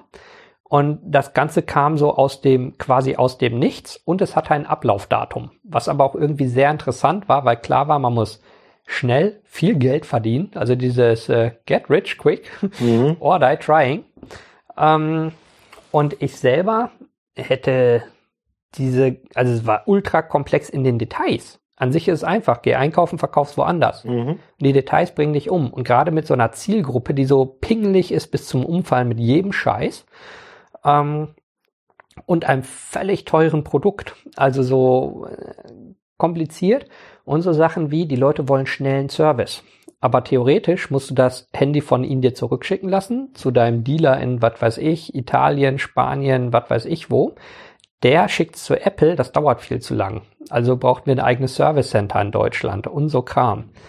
Und ähm, eigentlich fast egal, welche komplexe Frage aufkam, weil Randolph halt eine Menge verrückten Kram im Leben gemacht hat, hat er gesagt, ah, ich, ich kenne da was, ich kenne da wen, ich hatte mal sowas, ich kenne einen, der hatte mal sowas, äh, so in der Art, so dass sich also die Probleme auch lösen ließen. Und das war, also es war irre geil, weil wir halt also ein lustiges, interessantes, echt forderndes Geschäftsmodell mit einer komplizierten Zielgruppe hatten und was kein anderer hingekriegt hat. Was ja irgendwie geil ist, weil man sagt, wir können's, wir mhm. können's, so, mhm. wir haben's geschafft. Mhm. und woher war dir das Ablaufdatum klar? Aber ich dachte, irgendwann, irgendwann wird's jeder haben. Das ist irgendwie, es wird nicht ewig so sein, dass, okay. also nicht, dass also wir ein konkretes Datum hatten, aber es war irgendwie klar, mhm. Weißt du, irgendwie T-Mobile wird wahrscheinlich einen Haufen Geld auf den Tisch für legen, mhm. aber irgendwann lohnt sich's nicht mehr oder, also so, irgendwie, es war, also, man konnte sich denken. Das ging eine ganze Weile, ne? Ja, so zwei Jahre ungefähr, was ja in IT-Zeit sehr lang ist. Mhm. Um, ähm, und es hat auch, es hat ganz, also es hat gut funktioniert, hm, irre gut. Und also es war einfach wieder so lustig, weil jeden Tag hattest du ein neues Problem und jeden Tag lief irgendwas anderes nicht. Mhm. Oder der Zoll hat Ware von uns beschlagnahmt, weil sie es für Fälschung gehalten haben, für Produktpiraterie, weil sie sich nicht vorstellen konnten, dass wir irgendwie ein Laster iPhones rumfahren haben, weil die gibt's doch hier. Da muss man dem Zoll erklären, guck sie dir alle an. Aber gib die Scheiße frei und zwar schnell. Mhm. Und irgendwie so Kram. Und äh, die haben gesagt, okay, komisches Geschäftsmodell, aber nicht verboten, okay. Ja, klar. ja das ist der einzige Punkt. und solche Sachen. Das war halt schon sehr lustig. Ähm, und auch, äh, also so Sachen wie, es gab keinen Webshop, der das konnte, was wir wollten. Also muss man einen nehmen und Coder holen, die ihn anpassen, die aber verstehen, was man will. Das haben nur Leute in-house gemacht, die, aber du brauchst ja trotzdem Leute, die es verstehen. Also ein mhm. typisches wirres IT-Team, was aber exzellent zusammenarbeitet. Ähm, und dann war irgendwie klar, die, die Sache lief aus. Also es gab so Gerüchte und die verdichteten sich, wann und wie und irgendwie, aber es war, äh, es war so abzusehen, das nimmt ein Ende. Mhm. Und äh, dann war halt die Frage, was macht man? Also so, wenn es soweit ist. Und ich habe halt gesagt, ich habe keine Idee. Ich denke, die Firma zuklappen wäre meine Idee. Mhm. Und Randolph hat gesagt, jein, mh, weil die Marke hat schon Wert. Also so, die Leute kennen's. Wir sind gut in dieser Branche eingeführt. Wir haben glückliche Kunden bis zum Umfallen. Ähm, also irgendwie auch keine konkrete Idee, aber irgendwas wird man damit schon noch anfangen können. Also allein mit den Assets. No. Und äh, sagte ich, ja, aber nicht mit mir, weil, also so schön die Zeit war, es ist nicht mein, also ich mag so dieses äh, verrückt und schnell und äh, und nicht so, ja, Assetverwaltung oder mhm. gucken, was danach geht, weil irgendwie keiner hatte eine richtig geile Idee. So, das war der Punkt. Und dann hat er gesagt, ja, er, wie immer, er kennt jemand anderen, der würde das Geschäft sozusagen weiterführen, also der, den wird er dann als Geschäftsführer nehmen. Und ja, okay, so es ist halt Business. Da hängt kein großes Herzblut dran und sagt geile Zeit. War da noch einen Monat lang quasi mit dem anderen Geschäftsführer da. Also er war Geschäftsführer, ich war Consultant oder wie man es nennen will, also mhm. Übergabe machen halt. Dann war ich nach ungefähr anderthalb Jahren, ich glaube, es waren ziemlich genau anderthalb Jahre, da raus. Die haben halt noch so, ähm, wenn ich es richtig verstanden habe, also so ähm, Apple Retailing im Prinzip gemacht, was halt auch geht, aber was halt auch andere machen. Also war halt kein, kein so fetter Unique Selling Point mehr da. Mhm. Und äh, so, und dann stand ich halt da, hatte ähm, in der letzten Zeit Geld verdient, hatte ein ganzes Stück mehr praktische Erfahrung zu solchen Sachen, muss man einfach sagen. Also in den anderthalb Jahren habe ich eine Menge gelernt. Ähm, so wie immer, wenn man in einem guten Team arbeitet, lernt man zwangsläufig was. Also es geht nicht anders. Oder man ist echt dumm. Also wenn man dann nichts aufsaugt. Und dann wollte ich wieder nach Berlin, weil Berlin gefällt mir. Und äh, dann habe ich hier einen Souvenirshop gekauft, der gerade sozusagen abzugeben war. Also wenn du, du bist da schon mit einem ganz schönen Arsch voll Kohle rausgegangen, ja. ja? Und, okay. und äh, naja, dieser Souvenirshop, also zu der Zeit, das war so 2010, da waren Souvenirshops halt noch Geld, Goldminen. Also vorne fallen Produkte rein und hinten fällt eine Schubkarre Geld raus. Also da konntest du nichts falsch machen, zumindest an der richtigen Location. Wo war deine Location? Äh, unter Linden, oh. Friedrichstraße. Also so, so hier Was schmeißt dein Geld grün, ab. Der, der, das Ampelding drin ist? Äh, auf der anderen Straßenseite, aber im Prinzip so diese, diese Ecke. Ah ja, okay, also, okay, das ist ja wirklich eine super Top-Location. Ja, genau. Also, das ja, Und eigentlich, das sozusagen, wenn man so will, das Geheimnis an dem Geschäftsmodell oder so, ist da einfach nur eine Location kriegen. Also so der Rest ist, da ist kein großes alleine. Geheimnis. so, Postkarten, halt T-Shirt, Souvenir, äh, Ampelmännchen, Teddys, ja. Und dann halt das, was geht, mehr. Äh, ist wirklich kein Hexenwerk. Also in den Details kann man hier und da optimieren, aber im Kern, ey, da gibt's Leute, die dir für viele, viele tausend Euro deine Shops optimieren. Es ist alles nur Voodoo. Am Ende schmeißt das hin, was läuft. Fertig. Es ist so einfach. Und klar, mal hier und da gucken, aber im Kern geht's gut. Aber ähm, die Touristen geben immer weniger Geld aus. Also für Souvenirs und so ein Kram. Weil zum einen, Postkarten ist immer noch spannend, weil einer der Top-Artikel hat, ich glaube, ein Viertel vom Jahresumsatz gemacht. Ja, die Leute machen immer mehr Selfies und schicken es auf WhatsApp rüber. So, also Postkarten sind immer noch relativ gut als Produkt, gehört immer noch zu den Top-Produkten bei Souvenirs, was mich bis heute wundert. Aber zum Beispiel ein I Love Berlin T-Shirt, wenn ich das überlege, ich habe die damals für 20 Euro verkauft, ein T-Shirt, einfarbig bedruckt. Und die Leute haben das im Stapel mitgenommen. So, und die wissen, was das im Einkauf kostet. Das ist kein Geheimnis.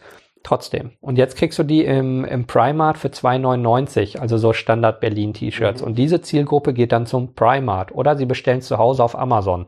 So, also, äh, und im Prinzip der durchschnittliche Bonpreis, also äh, von, von den Kunden, war in der Zeit, ich habe so 2010 bis 2016 dann einen Souvenirshop gehabt, ging von, ich glaube, 50 oder 60 Euro im Schnitt, was im Einkaufswagen war, auf unter 10 runter.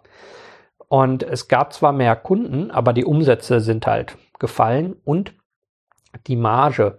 Also so Souvenirs rechnet man üblicherweise, da hat man damals mal vier bis fünf gerechnet. Also auch so horrende äh, einfach Margen und das ging immer weiter runter. Also weil man die einfach Wenn nicht halten Marge 4 bis 5, das 4 bis 5-fache. Genau, also ich habe ein, ein Souvenir für einen Euro verkauft Mhm. und für 4,99 ausgepreist. Mhm. Und wenn ich mich umgedreht habe, war die Schachtel leer und ich habe nachgefüllt. Also das war so ungefähr das Business am Anfang. Mhm. So, und dann, mh, also und es war klar, es geht runter. Und ich meine, wenn man den Strich verlängert, sieht man, wann man auf einer Null kommt. Und sagt, Mhm. okay, also schon mal überlegen, was, was mache ich in zwei, drei Jahren oder vielleicht erholt sich keine Ahnung, kann eine Menge Sachen geben, aber unterm Strich, das wird nicht ewig gehen. Mhm. Außer es passiert irgendein Wunder, aber hey, es gibt ganze Branchen, die gehen außer Betrieb. Ja, Gasanzünder, Later also Laternenanzünder ist auch kein Job mehr. Revolverdreher ist seit ein paar Jahren keine Ausbildung mehr. Ist jetzt nur noch hinterm Schlosser. Also, äh, sagt, wieso sollte Souvenir ewig bestehen? Die anderen Leute in der Branche haben mir gesagt, doch, doch, weil Leute kaufen ja Souvenirs. Also sagt, nicht, nicht Gefühle, guck auf die Zahlen. Zahl runter. Mhm. Ende. Mathe. Ganz simpel. Ähm, aber da habe ich gutes Geld verdient. Ah, und dann war es so, ich war seit, ich weiß gar nicht, 2009, 2010 in der Piratenpartei, also einfach Mitglied, weil ich hatte irgendwo was gelesen, dachte, hey, lustig, also irgendwie so.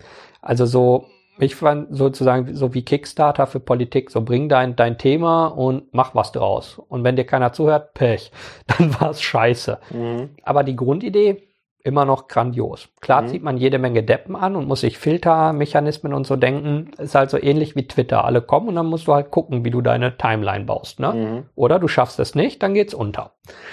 Ähm, und da war es dann so, äh, im Ruhrgebiet habe ich da nie richtig Kontakt zu Leuten gefunden oder so. Also so, da habe ich so, also da gab es so Treffen, irgendwie, es war so, man, man trifft sich, um Zeit zu verbringen, da ist nichts passiert. Dann war ich hier in Berlin mal bei einem Treffen und dachte, hey, hier sind Leute, hier, also die ändern jetzt gerade nicht die Welt, aber die haben Themen, die haben was, was Treffen? sie beschäftigt. Hm? Treffen? Treffen von wem? Äh, von Piratenpartei. Ah, okay. So, also so ein Piratenparteitreffen und dachte so, da sind Leute, die haben eine Idee und die wollen irgendwo hin. Ob Mhm. sie die umsetzen können, ist eine andere Frage. Aber sie haben ein Ziel. Mhm. Ja, ja. Und dann kann man gucken, ob das, also ob man sozusagen mit vertretbarem Aufwand irgendetwas rausholt oder nicht. Und Mhm. politische Ziele habe ich immer genug im Leben. Aber halt, äh, so wie immer, man will Weltfrieden, man will eine faire Welt, man will, dass jeder genug zu essen hat und so, aber man hat selten den Ansatz, ernsthaft was zu tun. Ich habe gedacht, bei den Piraten, damals, so 2010, 2011, war da nicht viel zu holen. Ich dachte, von der Idee her sind es die einzigen, wo wenn sozusagen die Prozente steigen, ich Potenzial habe, selber etwas zu tun. Bei allen anderen Parteien, klar, kann ich Mitglied sein und irgendwo mitreden, ich kann nichts gestalten oder ich muss Mhm. jahrelang Parteikarriere machen. Ich kann aber nicht tatsächlich Auswirkungen irgendwie generieren. Und dann war total lustig, da er sagt, Pressearbeit kam ich immer gut mit klar, habe ich halt für meine Unternehmen und so gemacht, das irgendwie lag mir das, hat funktioniert. Ich sagte, ja, dann gucke ich mir da erstmal die Pressearbeit an und die Wirtschaftsarbeit, weil ich halt Unternehmer bin. Die Wirtschaftsarbeit, die haben, sagen wir, inhaltlich gute Arbeit gemacht. Das war halt scheiße langweilig. Also so Dinge wie Bundeshaushalte zu zerlegen. Ich dachte, ja, das ist total wichtig, also dass man Leute hat, die es verstehen, aber ich schlaf bei ein. Also habe ich gesagt, gut, Pressearbeit, das kann ich. Und das machen wenig Leute, weil irgendwie viele Leute Angst haben, vor eine Kamera zu gehen oder irgendwas. Dann habe ich mich zu so einem einer Pressemeeting oder sowas, wo sich alle Pressesprecher aus den Bundesländern treffen, angemeldet. Das fand ich auch so geil, weil man kann halt einfach hin. Also das war ja der Vorteil bei den Piraten, geh halt hin. Und vielleicht ist es Zeitverschwendung, vielleicht kommt was bei rum.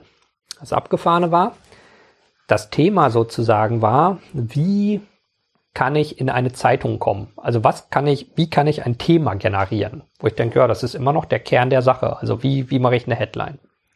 Das Lustige war nur, zwischen diesem Termin gesetzt und was das Thema des Treffens ist und dem tatsächlichen Treffen, wurden die Piraten Berlin in das Abgeordnetenhaus gewählt. Ach ja. Also gab es auf einmal nicht mehr die Frage, wie kommt man in eine Zeitung, sondern wie managt man 300 Anrufe an einem Tag. Das war so völlig gekippt.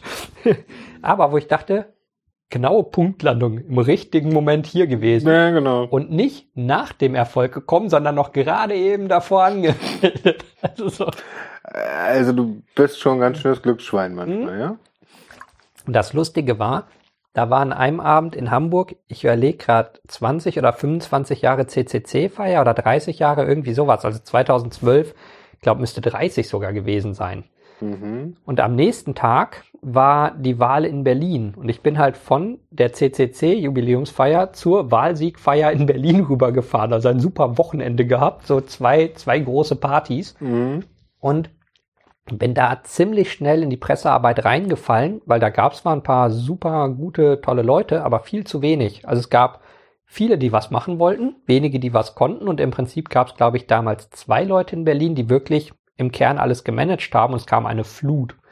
Und die waren dann auch so nett, mir das Vertrauen zu schenken und zu sagen, mach erst mal und wenn scheiße läuft, nehmen wir dir das Handy wieder ab. so, ne? Ja, aber viele andere Chancen hatten sie eh nicht, ne? Ja. Also ich meine, das war. Und hat funktioniert. Mhm. Und das war, das war super geil. Also da habe ich gesagt, das ist äh, gut, das war halt ein Ehrenamt. Also, wenn man da noch Geld hätte draus schlagen können, wäre es mein Traumjob für den Rest meines Lebens gewesen. Mhm.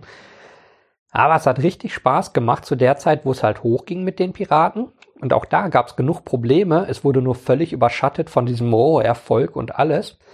Und sozusagen die, die sinnvollen Leute, die nachgedacht haben, die so in meinem Umfeld waren, die haben immer gesagt, ja, aber lass uns jetzt über die Probleme reden. Was machen wir, wenn Neonazis die Partei übernehmen wollen? Was machen wir, wenn Leute uns Scheiße andichten mhm. wollen? Was machen wir, wenn alles so, also alles Themen, die äh, zwar nicht im Großen so kamen, aber so im Kern. Man sagte, da hatte man so mal eine Ecke davon, hier hatte man eine Ecke davon. Und wie überzeugen wir den Rest davon, dass es Probleme gibt und nicht, yeah, wir gewinnen, yeah, voll mhm. geil. Ähm, so, und das war ganz interessant, weil mein Souvenirshop lief halt stabil, so. Da war nicht, äh, da musste ich halt nicht den ganzen Tag sitzen und irgendwas angucken. Ich hatte also mh, Zeit, mich um diesen Piratenkram zu kümmern, was irre spannend und interessant und lustig halt war. Es war echt geil. Ähm, und äh, dann habe ich ja trotzdem gedacht, ich muss ja auch gucken, was ich wirtschaftlich so irgendwann mache, wenn dieser Souvenirshop nicht mehr läuft. Und habe einen Verlag gekauft, der, mh, mm, das mag größer klingen als es ist. Äh, Verlage gibt's ja in allen Größenordnungen. Die Leute denken immer an Springer und Holzbrink, aber es gibt mehr als 5000 Verlage in Deutschland und der Medien an äh, Mitarbeitern in einem Verlag ist eineinhalb. genau. Eins. So die, die Buchhalterin, die eine halbe Stelle hat oder sowas. Mhm. Ne? Ähm, irgendwie, äh, und es ist wirklich in vielen Verlagen, die ich gesehen habe, was wirklich das Klischee, ein, ein Mann, der sozusagen wie so äh, Singer-Songwriter seine Bücher schreibt und verlegt und eine Buchhalterin, die die Abrechnung gemacht hat. Also genau dieses Klischee habe ich bis zum Umfallen gesehen. Ja, und, so, so macht man es halt. Ja. Ich meine, man braucht, man, man muss ja ein Verlag sein, um eine ISBN zu bekommen. Genau. Das war eigentlich nur der Grund, warum es so viele Verlage gab. Ja. Und sagen wir so, dieses Buchhandelssystem in Deutschland finde ich im Kern auch immer noch grandios. Also man kann in eigentlich jeder Buchhaltung von jedem Verlag jedes Buch bestellen. Was hier so die Leute sagen, ja klar, ja, gehe mal in andere Länder, wo es heißt, ähm, sorry, wir sind aber eine Springer-Buchhandlung, wir haben nur Springer-Bücher. Wenn du äh, zum Beispiel Deutsches Taschenbuchverlag willst, musst du in den Laden da drüben oder so in der Art, also so mhm. wie, wie Supermärkte oder sowas mit den eigenen Produkten. Und deswegen dachte ich, hey, das ist cool. Der Verlag, der hatte, um es mal auf den Punkt zu bringen, sie hat nicht mal einen File-Server, sondern man hat die Sachen auf dem USB-Stick rumgegeben. Ähm, Backups war der gleiche USB-Stick ähm, geht. Und äh, kann ja zwei Ordner anlegen. Und äh, naja, ja, ja, okay, okay, okay, okay. Geht alles, ne? Nicht so, dass ich das noch nicht gesehen ja. habe. es gibt keine, gab keine E-Books und die Homepage war so okay. Also überhaupt, dass ein da war, ist schon gut im Buchhandel, das muss man sagen, bis heute. Aber es war halt kein Highlight. Da habe ich gesagt, da kann man was draus machen. Also wenn die jetzt, wie auch immer, Geld verdienen, dann kann ich mehr mit verdienen. Das habe ich auch bis letztes Jahr gemacht, den Verlag. Das war auch so, das, das ist interessant, das ist wieder eine andere Welt, da kann man eine Menge machen. Aber da habe ich im Prinzip so ganz klassische Geschäftsführung gemacht mit Zahlenschubsen und so ein paar Entscheidungen treffen. Und der Hauptteil vom Praktischen hat aber der Verlagsleiter gemacht, der das seit Jahren macht. Ähm, der Lektor und das restliche Team, wo man zum Beispiel gesagt hat, wir haben drei Coverentwürfe, was meinen alle, die gerade da sind? So, okay, alle sagen das, keiner sagt das andere, gut, Entscheidung fertig. So, also. Ähm, aber das ist, ähm, das ist interessant, aber es wird irgendwo nicht spannender ab einem gewissen Punkt. Mhm. So, das alte Problem.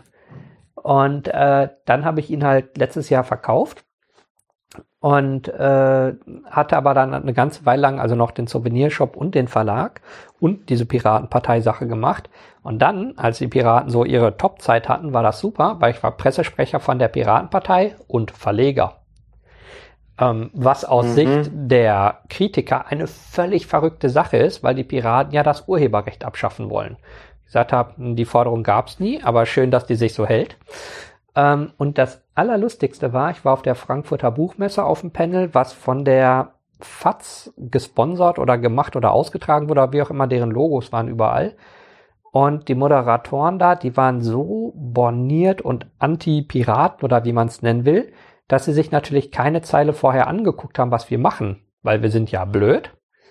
Und dann guckt man sich's nicht an. Mhm. Die liebsten Veranstaltungen, die ich habe, da kann man die Leute so richtig schön in die Pfanne hauen. Hm.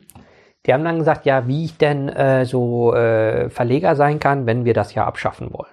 Ich sag, oh, neu. Ähm, Abschaffen ist dir neu gewesen. Wo, ne? wo steht um das? Wo steht denn das? Ja, das fordern sie ja immer. Sagt, sorry, ja, ich weiß, ich bin der Pressesprecher, ich habe die Forderung nie gehört. Wo wird das denn gefordert? Ja, steht ja überall. Nicht die Frage. Wo, Sie haben gesagt, das ist eine Forderung von uns. Ja, das ist mir tatsächlich neu. Und sagt, ja, ja, ja, Sie müssen auch Ihre Forderung kennen. Sag ich, ja, die kenne ich auswendig. Davon weiß ich nichts. Wo? Mhm. Sagt, steht die im Parteiprogramm oder so? Ja, haben Sie inzwischen eins? Ja, deutsche Parteien müssen eins haben für die Akkreditierung. Also Sie kennen sich mit Parteienrecht wohl nicht aus, aber okay. Wie soll man denn sonst die Partei Sonst sind wir zulassen? keine Partei, genau. Ja, weil sie hatten ja so lange keins. Sag ich, doch, ab der Anmeldung, sonst wäre es keine Partei. Man, das ist, du kannst ja auch keinen Verein ohne Satzung gründen. So. Ja, äh, ja, seit wann denn? Keine Ahnung, seit der Gründung vor acht Jahren, neun Jahren, weiß ich nicht. War ich nicht dabei. Das ist ja alles nicht der Punkt. Wo, wo kommt jetzt diese Forderung her? Sagt, ja, da, was fordern Sie denn? Sagt, nein, nein, nein, nein, nein, nein, nein, nein, nein. Du hast gesagt, unsere Forderung ist das Abschaffen. Wo steht das? Oder hast du keine Ahnung, dann bitte sage das. Und mhm. hab den halt einmal voll auflaufen lassen, was das oh, das war ja kurz vor Blasphemie. Ende das vom war Lied war. Hm, hatte keine Ahnung. Er sagt, ja, sollen wir jetzt wirklich, und hat es natürlich im Ordner bei, unsere 600 Seiten Urheberrechtsnivelle durchgehen? Der Vorschlag ist doch seit Jahren online äh, also für die verschiedenen Bundesländern, so kommt man auf 600 Seiten, wenn man zusammenzählt. Mhm. Sagt, ja, das haben wir nicht gefunden. Er sagt, aha, dachte ich mir, erste Seite ein Screenshot von der Homepage. Hier, oben, im obersten Menü, Punkt 4 von 5. Mhm. Urheberrecht. Mhm. Nicht gefunden. Hm. Und das war irgendwie, da war die Stimmung gekippt. Und dann habe ich gesagt, ja, aber ähm, ja, ja, aber man soll ja keine kommerziellen Modelle mehr haben und so weiter. Ich gesagt, klar, wäre ich doch ein bisschen blöd, wenn ich als Verleger fordere, dass mein Job wegfällt. Hm. Fand ich aber sehr lustig, weil sich das dann eine ganze Weile so zog und die Stimmung immer schlechter wurde. Und also, ja, sorry, kann ich ja nichts für, wenn ihr nicht vorbereitet seid, aber tut mir schrecklich leid, aber ich. Das ist immer der dritte, ja, ja, ja. Ich sitz hier nur.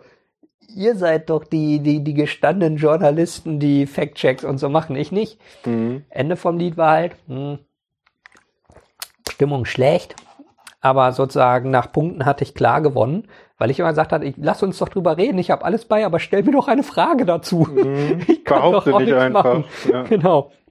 Aber bei den nächsten Auftritten wurde es besser. Aber deswegen war ich gerne genommen für so Veranstaltungen, weil der halt sagt, ich kann, mit mir kann man sinnvoll reden. Mhm. Ich habe aus sozusagen der Laiensicht eine sehr diffuse Position, dass ich mich mhm. selber abschaffen will, wo man dann halt schön drüber sprechen kann. Da habe ich halt Berge von interessanten Interviews gegeben und eben spannende Leute kennengelernt. Also so alle möglichen wichtigen Moderatoren, Politiker und so weiter. Da kommt man schnell rum. Also wenn man im richtigen Moment immer hier, hier schreit und überall hinrennt. Und auf der anderen Seite habe ich dann die Probleme innerhalb der Piratenpartei auch immer mehr gesehen, wie dämlich da halt Leute waren. Zum Beispiel war ich in, ähm, in Hongkong gewesen und habe an der Uni einen Vortrag über Demokratisierung und sowas und Piratenpartei gehalten. Und äh, an dem Moment, das war das das Jahr. Es gab zwei Artikel, ich weiß nicht mehr, wer es war. Entweder war es der oder einer, als ich dann in Kurdistan war und Flüchtlingscamps besucht habe. Und das war, als die Bundestagsliste aufgestellt wurde für die Piratenpartei. Ich habe gesagt, ich habe hier einen Artikel für die Homepage der Piratenpartei über mein politisches Engagement geschrieben, den hätte ich gerne veröffentlicht. Dann sagt, ja, aber erst wenn die Wahl um ist, also in ein, zwei Wochen. Weil sonst würdest du ja mit deinem politischen Engagement die Wahl zu einem politischen Mandat beeinflussen. Also sie haben es ein bisschen anders formuliert, aber das war die Quintessenz. Mhm. Sagt, und das Problem wäre, sagt ja, die anderen machen sowas ja nicht. Also habe ich ja quasi einen Wettbewerbsvorteil, wenn alle wissen, dass ich mich politisch engagiere. Oh, oh, oh da haben wir wieder den Nerds zugeschlagen. Ne? Da hab ich gedacht, Alter. Worum geht's denn eigentlich? Ob du blöd bist, habe ich gefragt. Ne? Also das kam mir so in den Sinn. Und er ist halt selber geblockt und sowas. Und ähm, aber wo ich dachte so, okay, ähm, ja. Aber da kamen dann sozusagen die ganzen Themen zeitweise übereinander. Also ich hatte den Souvenirshop, ich hatte den Verlag, ich war da Pressesprecher und ich war dann ab 2011 regelmäßig in Kurdistan im Nordirak gewesen und habe 2013 über diesen Bunker hier verhandelt. Oh, das müssen wir jetzt sortieren. 2011. Genau. Gehen wir mal dahin. Ähm, wie kommst du auf die Idee, nach Kurdistan zu fahren? Dann uns einmal Pause machen. Dann gehe ich ganz schnell zum Klo. So, ja, wieder zurück aus der kleinen Pause. Es muss, war dringend nötig. Weißt du, wir reden seit einer Stunde und 20 über dich und kommen jetzt so langsam was ich hatte im Thema, weshalb ich eigentlich mal angekommen bin. Okay, wie kommst du auf die Idee, 2013 oder? Nee, 11. Mhm. Ähm, 2011 nach Kurdistan zu fahren, weil da war doch schon heiße Phase da unten, oder? Nee, da ging's lustigerweise. Also, erstmal so, um das ganz, ganz, ganz knapp zusammenzufassen. Mm, der Irak besteht so aus mehreren Teilen, äh, so rein politisch. Und im Norden gibt's halt die autonome Region Kurdistan. Mhm. Und äh, die Kurden wohnen halt im Kern verteilt auf Türkei, Iran, Irak und Syrien. Also kann sich ja vorstellen, da hat man so ein Oval und alle wohnen irgendwo. Und dann kamen die Briten und haben gesagt, hier ist eine Grenze und da. Also so die Story in kurz.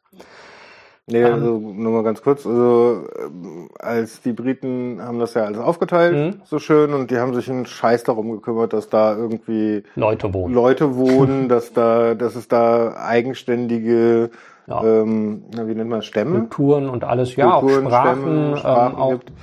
Ja, die haben gesagt, äh, alles hier Hottentotten und äh, uns egal, zack, Linie durch. Deshalb hat man so, so richtig schön gerade ja. Linien gerne mal in den Regionen. Ne? Genau, Syrien und äh, Irak hat halt eine schnurgerade Linie in weiten Teilen. Also so mit dem Auto fährt man drei Stunden echt gerade.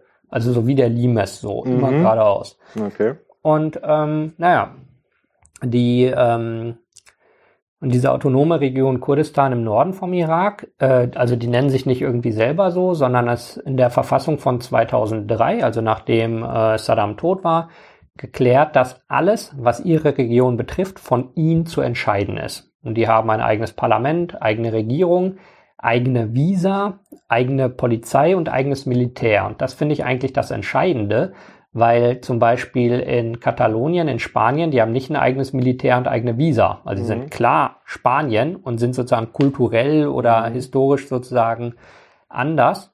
Ähm, aber da ist die Grenze nicht so eindeutig. Und äh, bei, den, bei der autonomen Region Kurdistan ist so, die meisten Leute, die dort wohnen, sind Kurden, während die meisten, die im Irak wohnen, Araber sind. Und jetzt ist das Problem immer so, in Deutschland hat man vielleicht, wenn Leute hier sind, so, welchen Pass hast du und wo kommst du eigentlich her? Und das ist meist Deutsch und Deutsch. Und manchmal ist einer, sagt, hey, ich bin Ami, aber ich wohne in Deutschland. Das ist dann schon der verrückte Fall. So, dort hast du, also sozusagen bist du, welches Volk sozusagen bist du Kurde oder Araber? Welche Religion? Da hat man dann so 80, 85 Prozent Moslems. Dann, was für Moslem? Okay, meist Sunniten. Ähm, aber es könnten auch, könnte auch ein Jeside sein oder ein Kakai oder ein Christ oder da gibt's alle möglichen mhm. Religionen und zum Teil so ganz seltene, die sich da konserviert haben. Und dann kommt noch der Pass dazu. Das heißt, wenn man mit einem Kurden spricht, hast du zum Beispiel, also ein, ein häufiger Fall ist, du hast einen Moslem, der irakischer Kurde ist. So. Ähm, und äh, da merkt man aber, das ist schon deutlich komplizierter. Und dann hast du vielleicht einen türkischen Kurden, der Christ ist. Mhm. Und dann hast du aber äh, im Irak noch wohnen ein, äh, einen irakischen Araber, der Moslem ist, aber in der kurdischen Region wohnt. Also sozusagen, es gibt viele Unterscheidungsmerkmale, die man sozusagen heranziehen kann, um Leute gut oder doof zu finden, oder es interessiert einen nicht.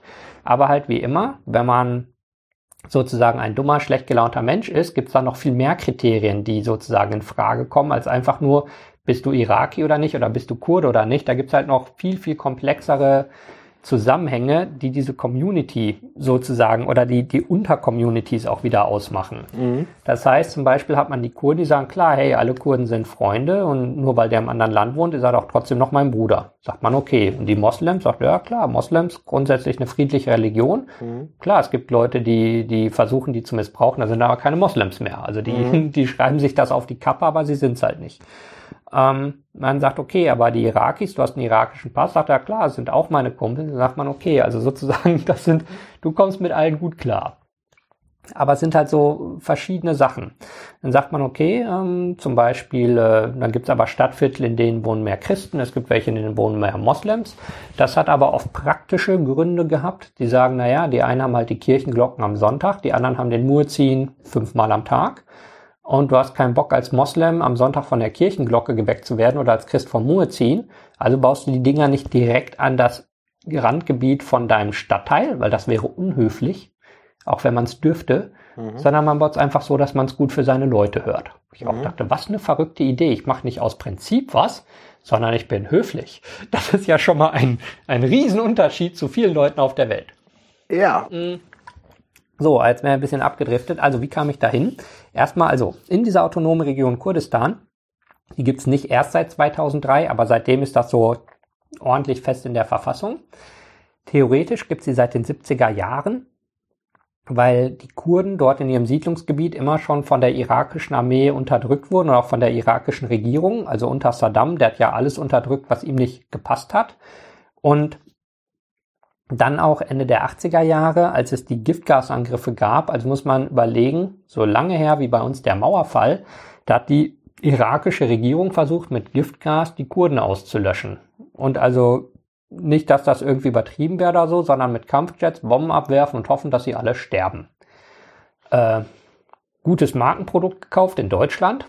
Jetzt kann man ja sagen, Sarin okay, lässt grüßen. Genau, Sarin und VX und was die alles hatten dann kann man ja sagen, naja, was passiert wohl in Deutschland mit einem Menschen, also in dem Fall der Unternehmer Kolb, die, äh, die ähm, da diesen ganzen Kram hingebracht haben oder maßgeblich bei geholfen haben. Lass mich raten, sie kriegen Geld. Fast. Sie gehen zum Bundespräsidenten und erhalten ein Bundesverdienstkreuz.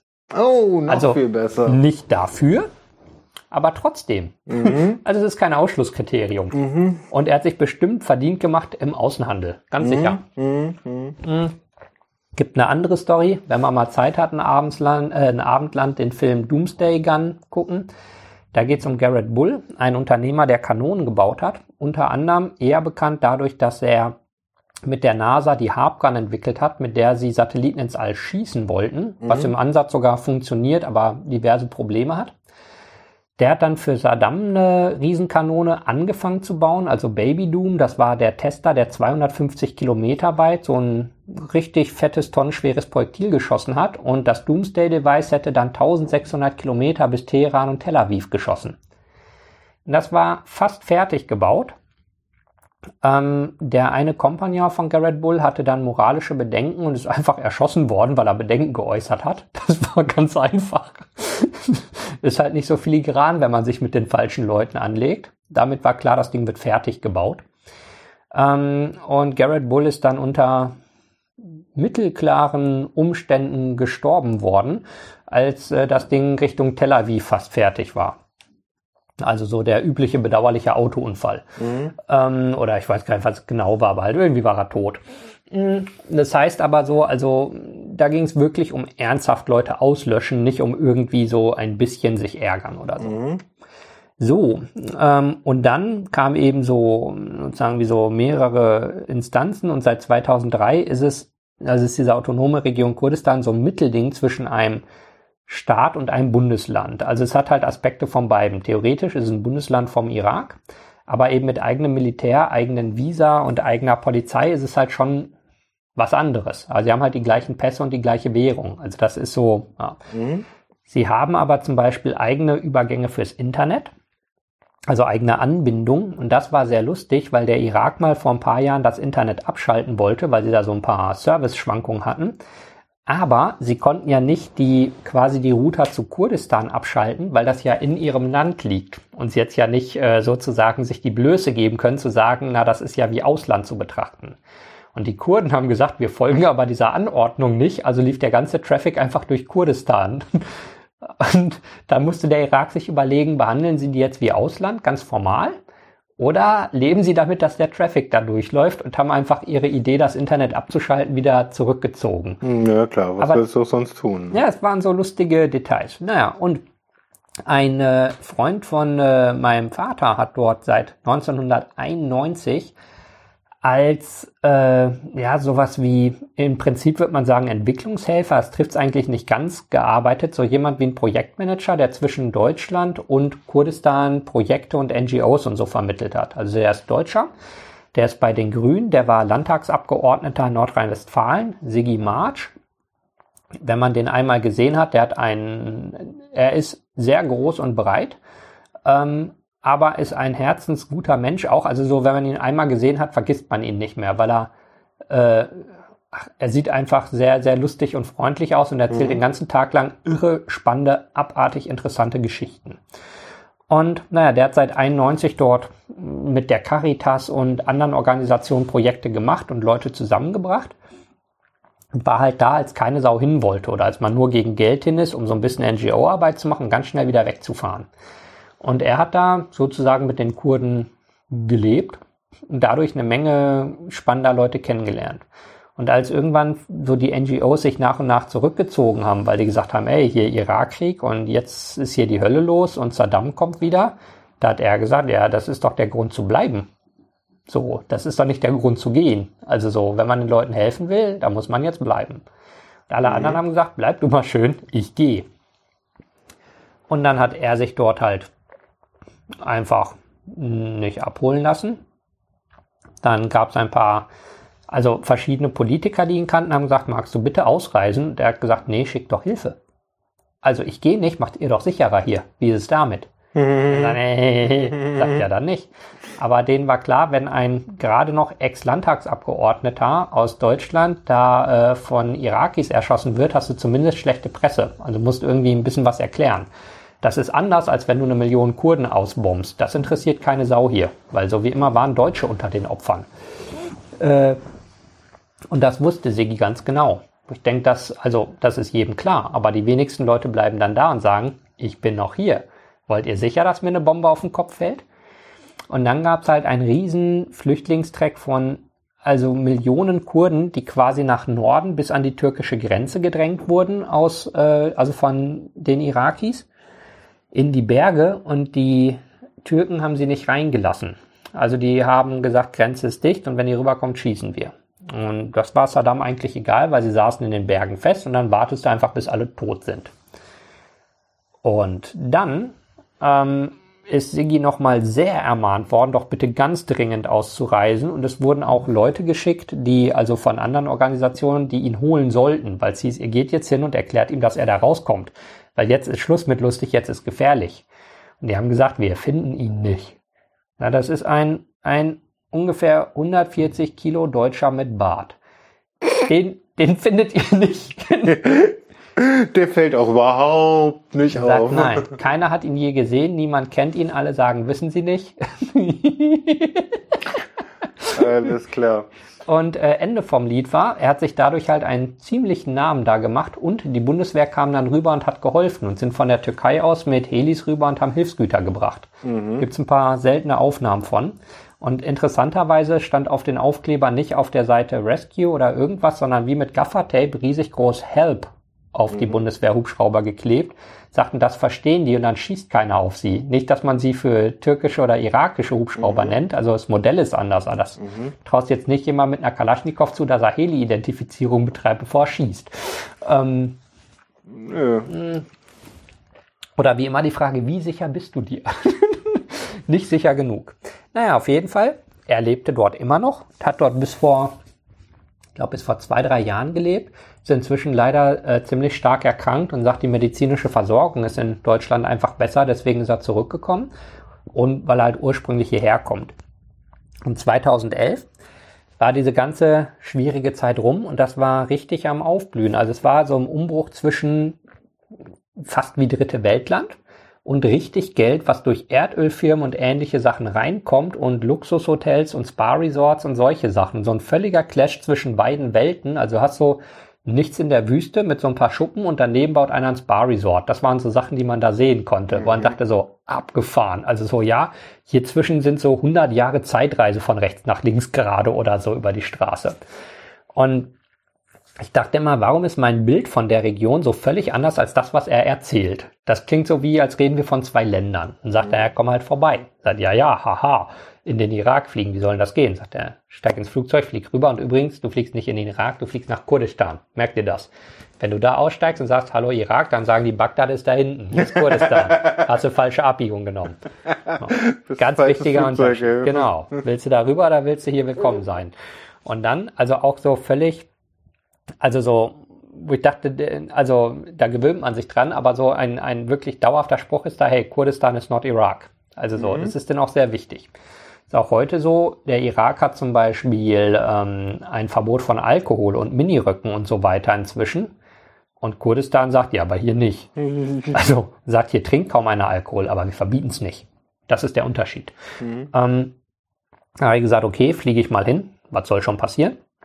bin dahin geflogen. Derzeit kann man nicht von Berlin mindestens täglich rüberfliegen. Ähm, also meist steigt man zum Beispiel mit Lufthansa in Wien um. Also man steigt aus in die nächste Maschine und weiter. Das ist so ein problemloser Übergang.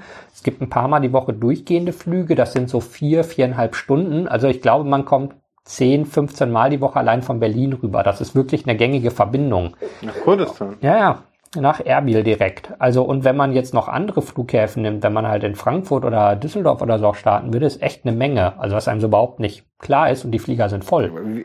Ja genau, das wäre jetzt meine nächste Frage. Sind das Touristen? Ähm, teilweise Touristen ganz wenig, meist Kurden, die halt hin und her fliegen, mhm. Erdölfirmen, NGOs, mhm. äh, Diplomaten. Das ist so, was man üblicherweise okay. immer im Flieger hat. Äh, das, eine ganze Weile war auch der Running Gag, als der Krieg gegen den IS lief, sodass man echt am Terminal saß. Und dann hieß es so, bitte jetzt erstmal die Goldmember-Kunden und Senator-Class und so. Dann sahst du so die ganzen Schlipsträger einsteigen, so die Diplomaten. Dann Familien mit Kindern, so die ganzen kurdischen Kleinfamilien mit 20 bis 30 Kindern. Und dann saßt du da alleine. so, okay. so, ja, ja, komm, komm, du darfst auch noch mit, steig ein. dann die Tourist, der also, Tourist. Der Tourist, ja, komm. Freilich. Oh, hallo Rincewind. Das war echt so, weil nur so dachte, okay, ja gut, aber so ist es. Mhm. Oh. Hingeflogen, Gegend angeguckt. Moment. Kleine So, Wasserversorgung. kleine Wasserversorgung hier. Dankeschön. Gerne. Und, ähm, und es war absolut irre, weil es halt dieser Clash war aus zwei Welten. Aber der Hauptpunkt war, also so, ich dachte ja so, okay, läuft jetzt da einer so mit einem Raketenwerfer auf dem Esel vorbei und zieht das Flugzeug in den Hangar oder ist es eine moderne Welt oder so? Weil egal, wie viel man sich angeguckt hat, irgendwie denkt man immer, ja, aber irgendwie, also wie ist es jetzt? Und topmoderner Flughafen. Also wenn man aus Berlin losfliegt, denkt man, boah, endlich ein moderner Flughafen. Schön hier zu sein. Zehn Jahre alt, glaube ich, oder sowas damals. Ich glaube 2000, nee, der war fünf Jahre alt, als ich da ankam. Und wirklich, also ein kleiner Flughafen, aber einfach modern und ordentlich und funktioniert.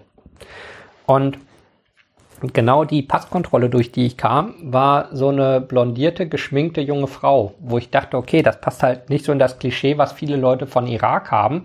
Da muss so ein Typ mit einem dicken Bart sitzen, der schlechte Laune hat. Er sagt, ja, ja, das kannst du in Bagdad auch haben. Aber hier, hier ist Kurdistan, ne? hier ist nicht Irak. So, hier, hier kann auch eine junge Frau da sitzen und guck nicht so blöd. Äh, hast du noch nie eine Frau gesehen oder was? Also gibt's bei euch keine Polizistin. Darf man ja, sorry.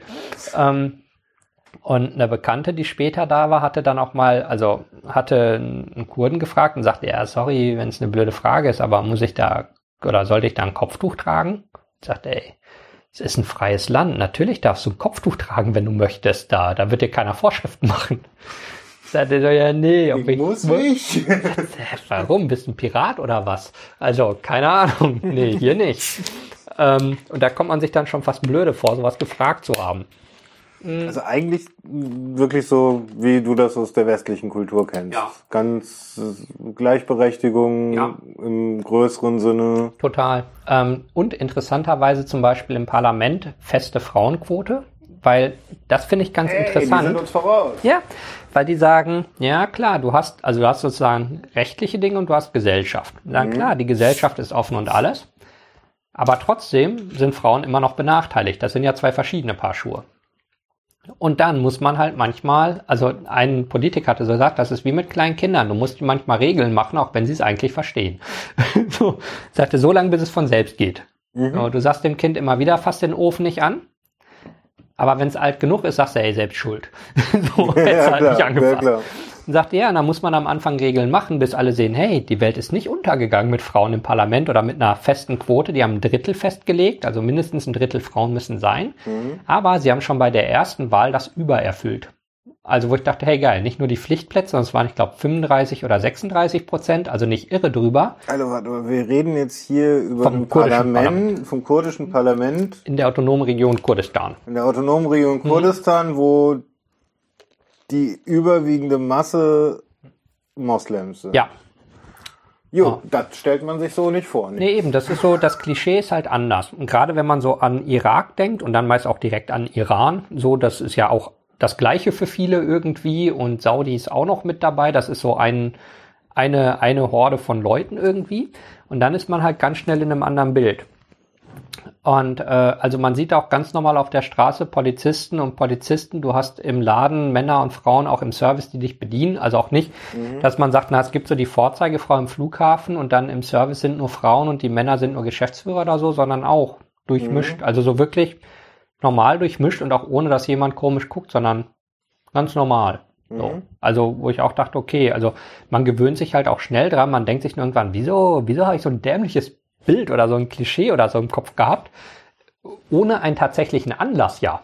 Also ohne es je gesehen zu haben oder ohne, dass es mir jemand anders erzählt hat, aber genau das. Man sagt so irgendwie komisch, die sind ja normal. also so, Auch nur Menschen, oder? ja, Naja, du, du, doch, das Klischee hast du doch die ganze Zeit mitbekommen. Also ich meine, bis du da warst, waren auch schon mal ein paar 20 Jahre an dir vorbeigegangen. ja. Und dieses Klischee kriegen wir doch jederzeit untergejubelt. Ja, nur ich habe auch die ganze Zeit gedacht, wo? Also so, weil bewusst nimmt man es ja nicht wahr. Also ich habe ja nicht eine Zeitung, wo so steht, das ist ein Iraki, der hat einen Bart und keine Frau, sondern ähm, so, ne? Warum denkt man bei Juden als allererst an Schläfellocken? Ja, also du weißt, was ich meine. Ja. Ne? An die super Ja, ja, orthodoxen. Obwohl du es halt nicht, ja, ja, obwohl du, also in deinem Buch steht nicht, das ist der, doch, wenn man Spiegel liest, steht da, das ist der Jude mit den Schläfenlocken in der aktuellen Ausgabe, ja. Da steht aber auch Nazis rein, insofern kann man das mal getrost äh, sein lassen. Aber ja, stimmt. Ja, nur ich dachte auch so, also ich habe dann wirklich nachgedacht und dachte, wo kommt, also man hat es ja nicht bewusst, dass man diese Geschichten liest. Oder auch nicht, dass man sagt, ja, das glaube ich. Aber trotzdem hängt's halt irgendwo im Kopf. Und das fand ich auch ganz interessant, weil man so seine Wahrnehmung so hinterfragt, so wie, wie komme ich denn auf den Blödsinn, obwohl ich die ganze Zeit weiß, dass es nicht so ist. Also so, ich weiß doch eigentlich, dass es nicht so ist. Ähm, aber interessant. So, auf jeden Fall, dann rein nach Kurdistan. Gemerkt, richtig geil. Und was halt echt so irre ist, die Leute sind wahnsinnig freundlich. Egal wo man ankommt, die Leute sind freundlich. Und die sind ziemlich gechillt. Also so von der Grundart her. Das fand ich schon angenehm. Dann wurde mir gesagt, hey, wenn wir hier so von Stadt zu Stadt fahren, da gibt's so Checkpoints, die sehen also so aus wie früher die Grenze innerhalb Europas, bevor es die EU gab. Da stehen so Leute, die so halbherzig gucken und mal wen kontrollieren, wenn er besonders auffällig ist oder so, aber halt so, ne? Die haben gesagt, nur dass es nicht wundert, da steht halt Militär und die haben Maschinengewehre. Ich auch dachte, ja, da, aber da geht man ja irgendwie so von aus. Das schockt einen jetzt nicht oder sagt man nicht, oh nein, das hätte ich nicht gedacht. Sagt, na, so an der Einfahrt zu Städten und bei langen Überlandstrecken so ab und zu mal, so alle 50 Kilometer oder so, steht einfach einer rum. Und das Lustige war, dann dachte ich, okay, ist das dann nervig oder bedrohlich oder wie? Und dann fährt man vorbei und der Typ lacht und winkt und sagt, hey, hallo!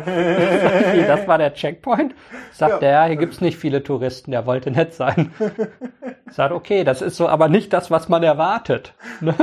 Und dann an einem Checkpoint haben sie gesagt, hier, äh, kurz anhalten. Sagt, okay, warum? Äh, können wir ein Foto machen? Sagt, ja, gut. Okay, danke, schönen Tag noch.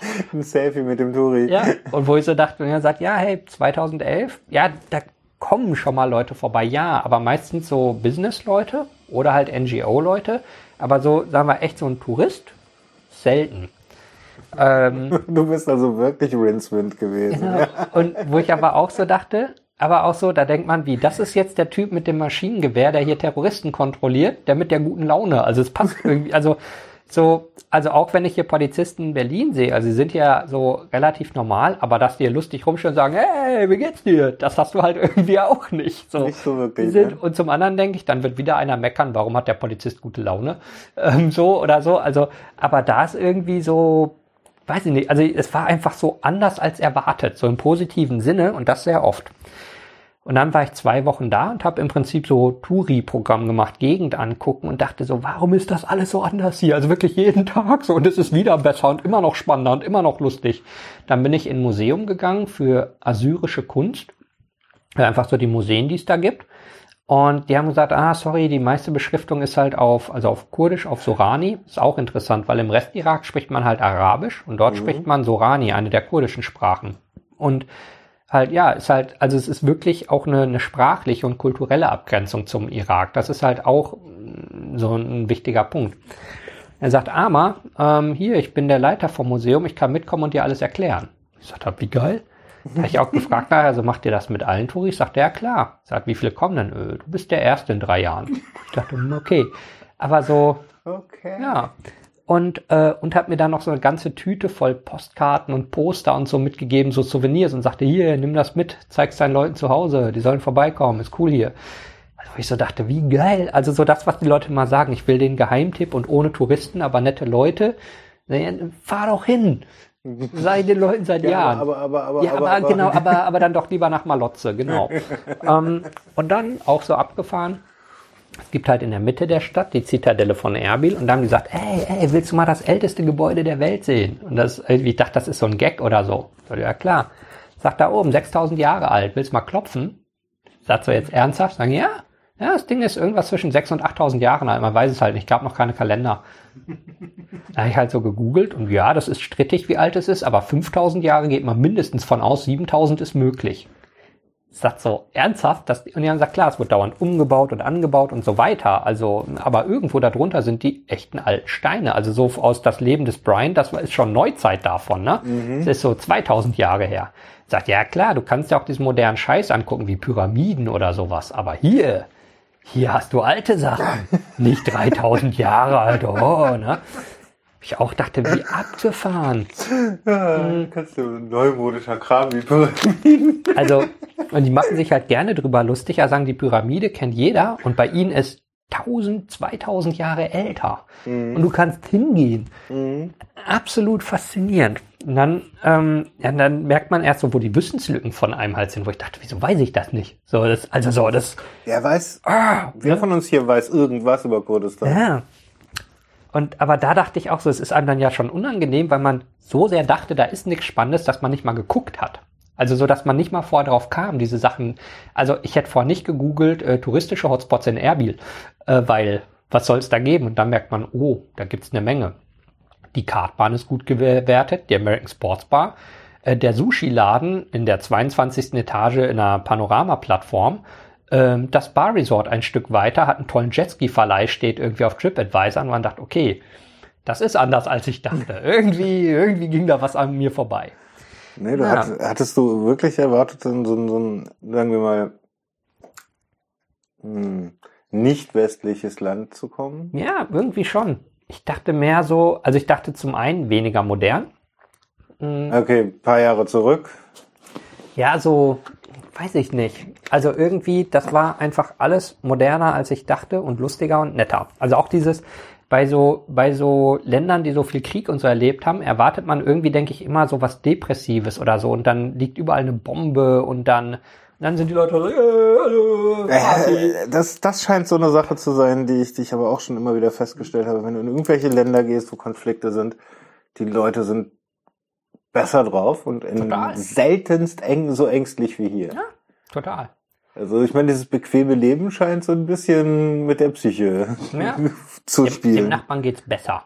Der hat zwei Mercedes, ja, ich nur ein. Das ist so ein deutsches Ding, ja? ja, ja. Und das meine ich bewusst mit T geschrieben. Ja, ja. Ja, das ist so, das merkt man dann, wenn man zurückkommt, total. Und dann war ich halt zwei Wochen da und dachte, abgefahren. Also so spannend. Hab halt hier auch Leuten von erzählt. Also alle Leute haben gefragt. Und dann habe ich halt erstmal einen langen Blogpost geschrieben, weil ich dachte, ich erzähle es ja gerne. Aber den zehn in zwei Tagen eine sehr lange Story zu erzählen, irgendwann, er sagt, sorry Leute, lest euch erstmal den Text durch, ich beantworte gerne mehr Fragen, das ist viel. Und das irgendwie auf meinem damals nicht so bekannten Blog. Ich glaube, es haben in, in einem Monat 100.000 Leute oder so gelesen. Mhm. Also was so meine Statistik völlig gesprengt hat damals. Einfach so, na, so wie man halt über einen Artikel stolpert und sagt, oh, es war interessant. Du hast also, dann aus geblockt, äh, äh, Kurdistan geblockt. Genau. Wie heißt die Stadt? Erbil. Erbil. Genau. Okay. Und das war so, wo ich dachte, okay, kenne ich ja auch, ich lese auch manchmal Artikel von Themen, die mich eigentlich gar nicht interessieren, wo ich denke, hey, das ist irgendwie interessant. So, da mhm. bleibt man halt hängen. Da dachte, spannend. Also so, wie so oft, so ein bisschen wie bei Sendungen mit der Maus, du kriegst was erklärt, mhm. was du dich nie gefragt hättest, also sagst am Ende, hey, das war irgendwie, das, das war nett, ja. Und dann war das so, dachte, ja, interessantes Thema. Aber durch diese anderen Sachen, also mein Unternehmen hier Piratenzeit und so, gab es halt auch andere Themen im Leben. Also es war nicht das dominante Thema. Mhm. Und dann kam halt der Bürgerkrieg in Syrien wieder auf. Und 2013 habe ich so die Bilder gesehen von den Leuten, die aus Syrien Richtung Kurdistan fliehen. Also so in mhm. Mengen, die man nicht fassen konnte. Und jetzt kannte ich aber Kurdistan und habe gesagt, was machen die da? Also, was, was passiert, wenn du über die Grenze kommst? So ganz praktisch. Wie ist das? Und warum bleiben die nicht da, wo es doch relativ gut ist, sondern warum kommen welche davon zu uns? Also, so dass man aus Syrien weg will, klar. Aber haben die Angst, dass es in Kurdistan im Irak nicht stabil ist? Mögen die sich nicht? Äh, wollen sie einfach nach Deutschland, weil sie sagen, wenn ich eh unterwegs bin, gehe ich weiter? Oder also so was, was bewegt jemanden? Mhm. Ja, sind halt Flüchtlinge. Sag ja, Klar, der hat auf der Flüchtlingsschule gelernt, lauf immer geradeaus, bis du in Deutschland bist. Also, so, die, was, was ist der Grund? Manche stellen sich das, glaube ich, ja, genau. genauso vor. Sagt, es gibt so einen ähm, Comedian, ähm, Dave Davis, ähm, der immer über Sprache und sowas sich lustig macht. Ich meine, der war das, dem immer Leute sagen, er kommt aus Deutschland. Ähm, und äh, dem wird dann gesagt, oh, du sprichst aber gut Deutsch. Sagt er, ja, die haben auf der Flüchtlingsroute Duden verteilt. Die habe ich direkt gelesen. so, ja, genau so, ne? Und äh, ah, der hat auch einen ganz harten Humor zum Teil. Aber trotzdem, so da hab ich gedacht, so, das interessiert einen ja. Also, so, man stellt sich dann Fragen, die man sonst nicht hätte, weil man nicht sagt, äh, das ist Irak, da will man nicht hin, sondern ja, das ist doch, das ist doch relativ gut. Oder habe ich es falsch gesehen? War ich nur in den guten Teilen? Was, was ist der mhm. Punkt? Dann habe ich halt die Leute da gefragt und also als ich da war, ach 2011, da gab es noch eine wichtige Sache. Ich habe mir allen möglichen Scheiß angeguckt, den ich gesehen habe. Ich habe alle Leute auf Facebook geedit und gesagt, hier, lass uns in Kontakt bleiben, weil wer weiß, wann man je wieder in die Region kommt. Dann war ich bei einem Vortrag in der Uni über Kurdistan. Ich dachte, ja, das ist nett. Sag alle, yeah, jetzt ist er da, yeah. Ich sage, ja, geh ich hin, hallo Mann und äh, mach mal ein Foto und äh. und alle waren ganz aufgeregt. Ich nachher gefragt, wer war denn das? Ja, der Premierminister. Ich sagte, ach so, cool, halt Foto mit dem Premierminister. Bin nachher nochmal hingegangen, hab gesagt, hey, hier, ich bin aus Deutschland. So sagt, hey, willkommen und schön, dass du da bist und so. War auch ein total netter Typ.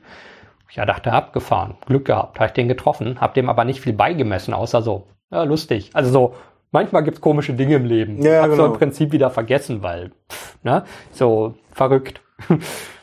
so, 2013 habe ich dann halt gesagt, hier, ähm, hm, wie ist die Lage bei euch oder was ist da los oder wie, äh, ich kann es mir überhaupt nicht vorstellen. Und halt so ein paar Leute, mit denen ich auf Facebook Kontakt hatte, die waren sonst zum Beispiel Fahrer fürs Parlament oder also wie Fahrbereitschaft, also ein mhm. relativ lockerer Job wie hier auch. Die waren auf einmal im Flüchtlingscamp und er sagt, also arbeitest du da oder was oder äh, bist du da sozusagen privat oder wie? Und er sagte, nö, die haben gesagt, ein Drittel vom Team rüber helfen. So, und wenn sich jetzt nicht ein Drittel meldet, suchen wir aus. Also, ja, kein Thema, gehen wir rüber, überhaupt kein Ding, klar, man muss ja helfen. Ist halt so wie, das war's, und dann ist ein Drittel vom Team im Flüchtlingscamp. Naja, klar. Ja, ja, sorry, ist vielleicht eine doofe deutsche Frage, aber ja, ich glaube, hier wäre das nicht so. Nee, glaube ich auch ähm, nicht. Ganz ehrlich, glaube ich auch nicht. Sagt er, die ersten Tage waren stressig. Ähm, die Kollegin von ihm, die hat den Fehler gemacht, als sie gefragt wurde, ob sie mit Kindern klarkommt, hat sie gesagt, natürlich, ich habe ja irgendwie paar Geschwister, äh, Cousins, Cousinen, also ist es, da machst du halt noch viel mit der Großfamilie so. Mhm. Super. Hier sind 150. Viel Erfolg. Tschüss. Das ist so, wollt ihr mich verarschen? Dann hat die wirklich, ich glaube, einen Tag lang oder so waren es wirklich nur so viele. Dann kamen Leute dazu, aber die hatten einfach einen Berg von vermutlich Waisenkindern oder von den Eltern getrennten Kindern. Hier sehe, kümmert euch drum. Nein, wir haben keine Zeit. Wir müssen das nächste Camp aufbauen. Mach was. Und so, dann stehst du da und kümmerst dich drum. Und wo ich dachte, und dann nicht zu sagen, oh nein, sondern sagen, ja, mache ich. Ich denke nachher drüber nach, was gerade passiert ist. Ähm, und da ich halt gesagt, ähm, also so, was, was macht ihr da denn? Also wie, was ist von morgens bis abends in so einem Flüchtlingscamp los? Also was passiert da? Was machen die Leute? Also, und die haben gesagt, ja, komm doch vorbei. Also, also kann man da echt vorbeikommen? Und die haben gesagt, na, es ist halt kein Zoo, also wir wollen halt keine Leute, die gaffen, aber wenn ich sozusagen ein so sozusagen ein legitimes Interesse habe, das mich einfach interessiert, was da los ist, natürlich kann ich vorbeikommen. Mhm. Ich dachte, okay, also so. Also fand ich auch abgefahren. Also äh, zu Dingen, über die man sich nie Gedanken gemacht hat, kann man da hin oder nicht. Und dann habe ich halt ähm, gesagt, okay, fliege ich rüber. Und dann habe ich mit Leuten in der Piratenpartei gesprochen. Die haben gesagt, na, ähm, da sind die Strukturen ja nicht besonders formal. Aber wir könnten dich ja als sozusagen von der Partei rüberschicken und dann sagen, einer von unseren Leuten war da und berichtet. Ich sagte, ja, von mir aus, wenn man das noch für PR oder so nutzen kann, klar, es ist ja auch nicht falsch. Er sagt, okay, jetzt brauchst du irgendeinen Titel. Also wurde ich zum Krisengebietsbeauftragten, weil das passt. So, dann hat man halt einen Titel, weil Leute wollen ja mal wissen, was dein Titel ist. Also war ich als Krisengebietsbeauftragter der Partei dort. Natürlich ähm, gibt es dafür kein Geld und nicht mal Fahrkostenerstattung oder irgendwas, da die Partei hat kein Geld, ja, darum ging es auch nicht, sondern man konnte es sozusagen auf eine formalere Ebene heben. Mhm. Und dann in Kurdistan angekommen, also ich hatte einen Freund gefragt, ob ich bei ihm pennen kann und irgendwie gesagt, irgendwie werde ich da schon rüberkommen. Das war alles so halbgar geplant. Da dachte er erstmal hin, dann wie immer, es ergibt sich. Und äh, die haben dann gesagt, ja, also dann hat sich jemand von der, mm, also vom Protokoll, also von der Fahrbereitschaft gemeldet und sagte, hey, du sollst doch da und da in das Camp. Ja, ja, da, wir wurden informiert, wir sollen dich rüberfahren. Ähm, wo pennst du? Er sagt, ja, ich penne hier bei einem Kumpel. Er sagt, ja, sozusagen auch in, in unserem Umfeld, da hat jemand ein Hotel, pennst schön im Hotel und wir holen dich morgen früh ab und dann fahren wir dich mit der Fahrbereitschaft rüber. Sagt, okay, also wenn das geht, weil ich dachte auch, die haben doch auch anderes zu tun. Die haben gesagt, nee, nee, also, weißt du, wenn jemand von einer deutschen Partei, egal von welcher, mhm. ist echt völlig egal, wenn überhaupt einer rüberkommt, natürlich helfen wir dir. Ist überhaupt kein Ding. Wo ich auch dachte, abgefahren. Die haben gesagt, nee, es ist keiner da, es ist kein Schwein hier. du bist der Erste. Okay. Er sagt, okay. Er hat sagt aber nur, dass da keine falschen Erwartungen entstehen. Ihr wisst schon, dass ich von so einer Zwergenpartei bin, die in, ich glaube, damals an zwei Landtagen oder so. Mhm. Sagt, das ist nicht der Punkt. Du bist hier. Das ist der Punkt. Das ist Mhm. der einzige Punkt. Außerdem, du kennst den Premierminister. Sag, doch, doch, wir haben, das, wir haben das Foto gesehen. Er sagt, ja, das ist so relativ. Er dachte, wie abgefahren. Das ist also so schon völlig aus den Augen verloren. Und dann hieß es mal, hier, das ist ein Kumpel vom Premierminister. Er sagt, ja, Moment, Moment. Ich hab habe doch nur ein Selfie mit hab jemandem gemacht, den ich nicht mehr gesehen. kannte. Genau. Und habe aber wirklich massiv Hilfe bekommen. Also vom, es gibt ein kurdisches Konsulat hier in Berlin. Ähm, da gibt es einen Konsul, der also für die autonome Region Kurdistan zuständig ist. Der hatte, so wie ich es verstanden habe, Bescheid gesagt, ey, da kommt einer und helft ihm mal bitte, weil das ist grundsätzlich ein guter Mann. Und dann nahm das da so seinen Lauf, da rutscht man dann in so einen Automatismus rein, dass man halt rumgefahren wird. Ne? Flüchtlingscamp angeguckt, ein richtig großes, einen Tag lang. Und das war wahnsinnig spannend, einfach so zu sehen, okay, da kommen zum Beispiel Leute über die Grenze. Er sagt, okay, und dann, also wird da ein Pass kontrolliert oder wie? Wir haben gesagt, ja, die meisten haben gar keine Ausweisdokumente und wir können die auch gar nicht kontrollieren. Da kommen so an dem Hauptübergang sozusagen 1000 am Tag ungefähr.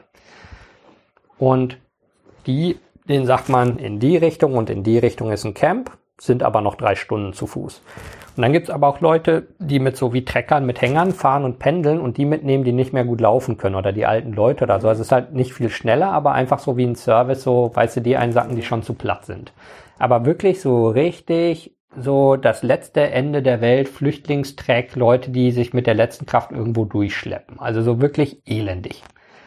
Und halt äh, Familien, einzelne Leute mit so Sackkarren. Also es hat mich so an die Bilder vom Zweiten Weltkrieg erinnert, wo die Leute mit so einem Bollerwagen irgendwo noch durch die Gegend gehen. Ähm, also völlig, völlig abgefahren einfach.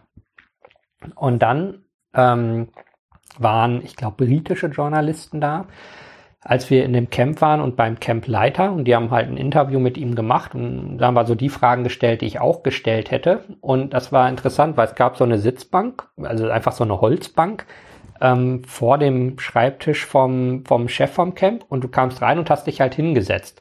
Und der, der dran war, saß quasi vor ihm, ist gegangen und man ist aufgerutscht. Also so Ah ja, okay. wirklich so, aber halt bei so einer, so einer wichtigen Stelle in dem Moment irgendwie, dann saßen da zwischen Leuten und keiner wusste, was der andere will oder was er macht.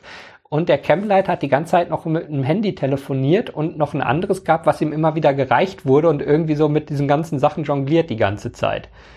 Und als ich dran war, ich ihm nur gesagt, hey, danke, ich habe das Interview von den anderen ja mitgekriegt, da- also all meine Fragen sind beantwortet. Ich bin hier nur zum Gucken, also um einen Eindruck zu haben. Sagt er, alles klar, äh, Foto machen, gut, zack, danke. Sagt er, ey, nix für ungut, aber ich habe den nächsten. Dann tschüss. Äh, so, wenn du nichts hast. Logisch. Sagt, nee, alles, alles okay. Aber wusste das Foto zusammen, ha, einmal professionell lächeln, Foto, weiter. Ich dachte, was ein Typ. Also so im Akkord-Interview, äh, Einzelfallentscheidung, äh, Management-Sache, äh, Selfie machen.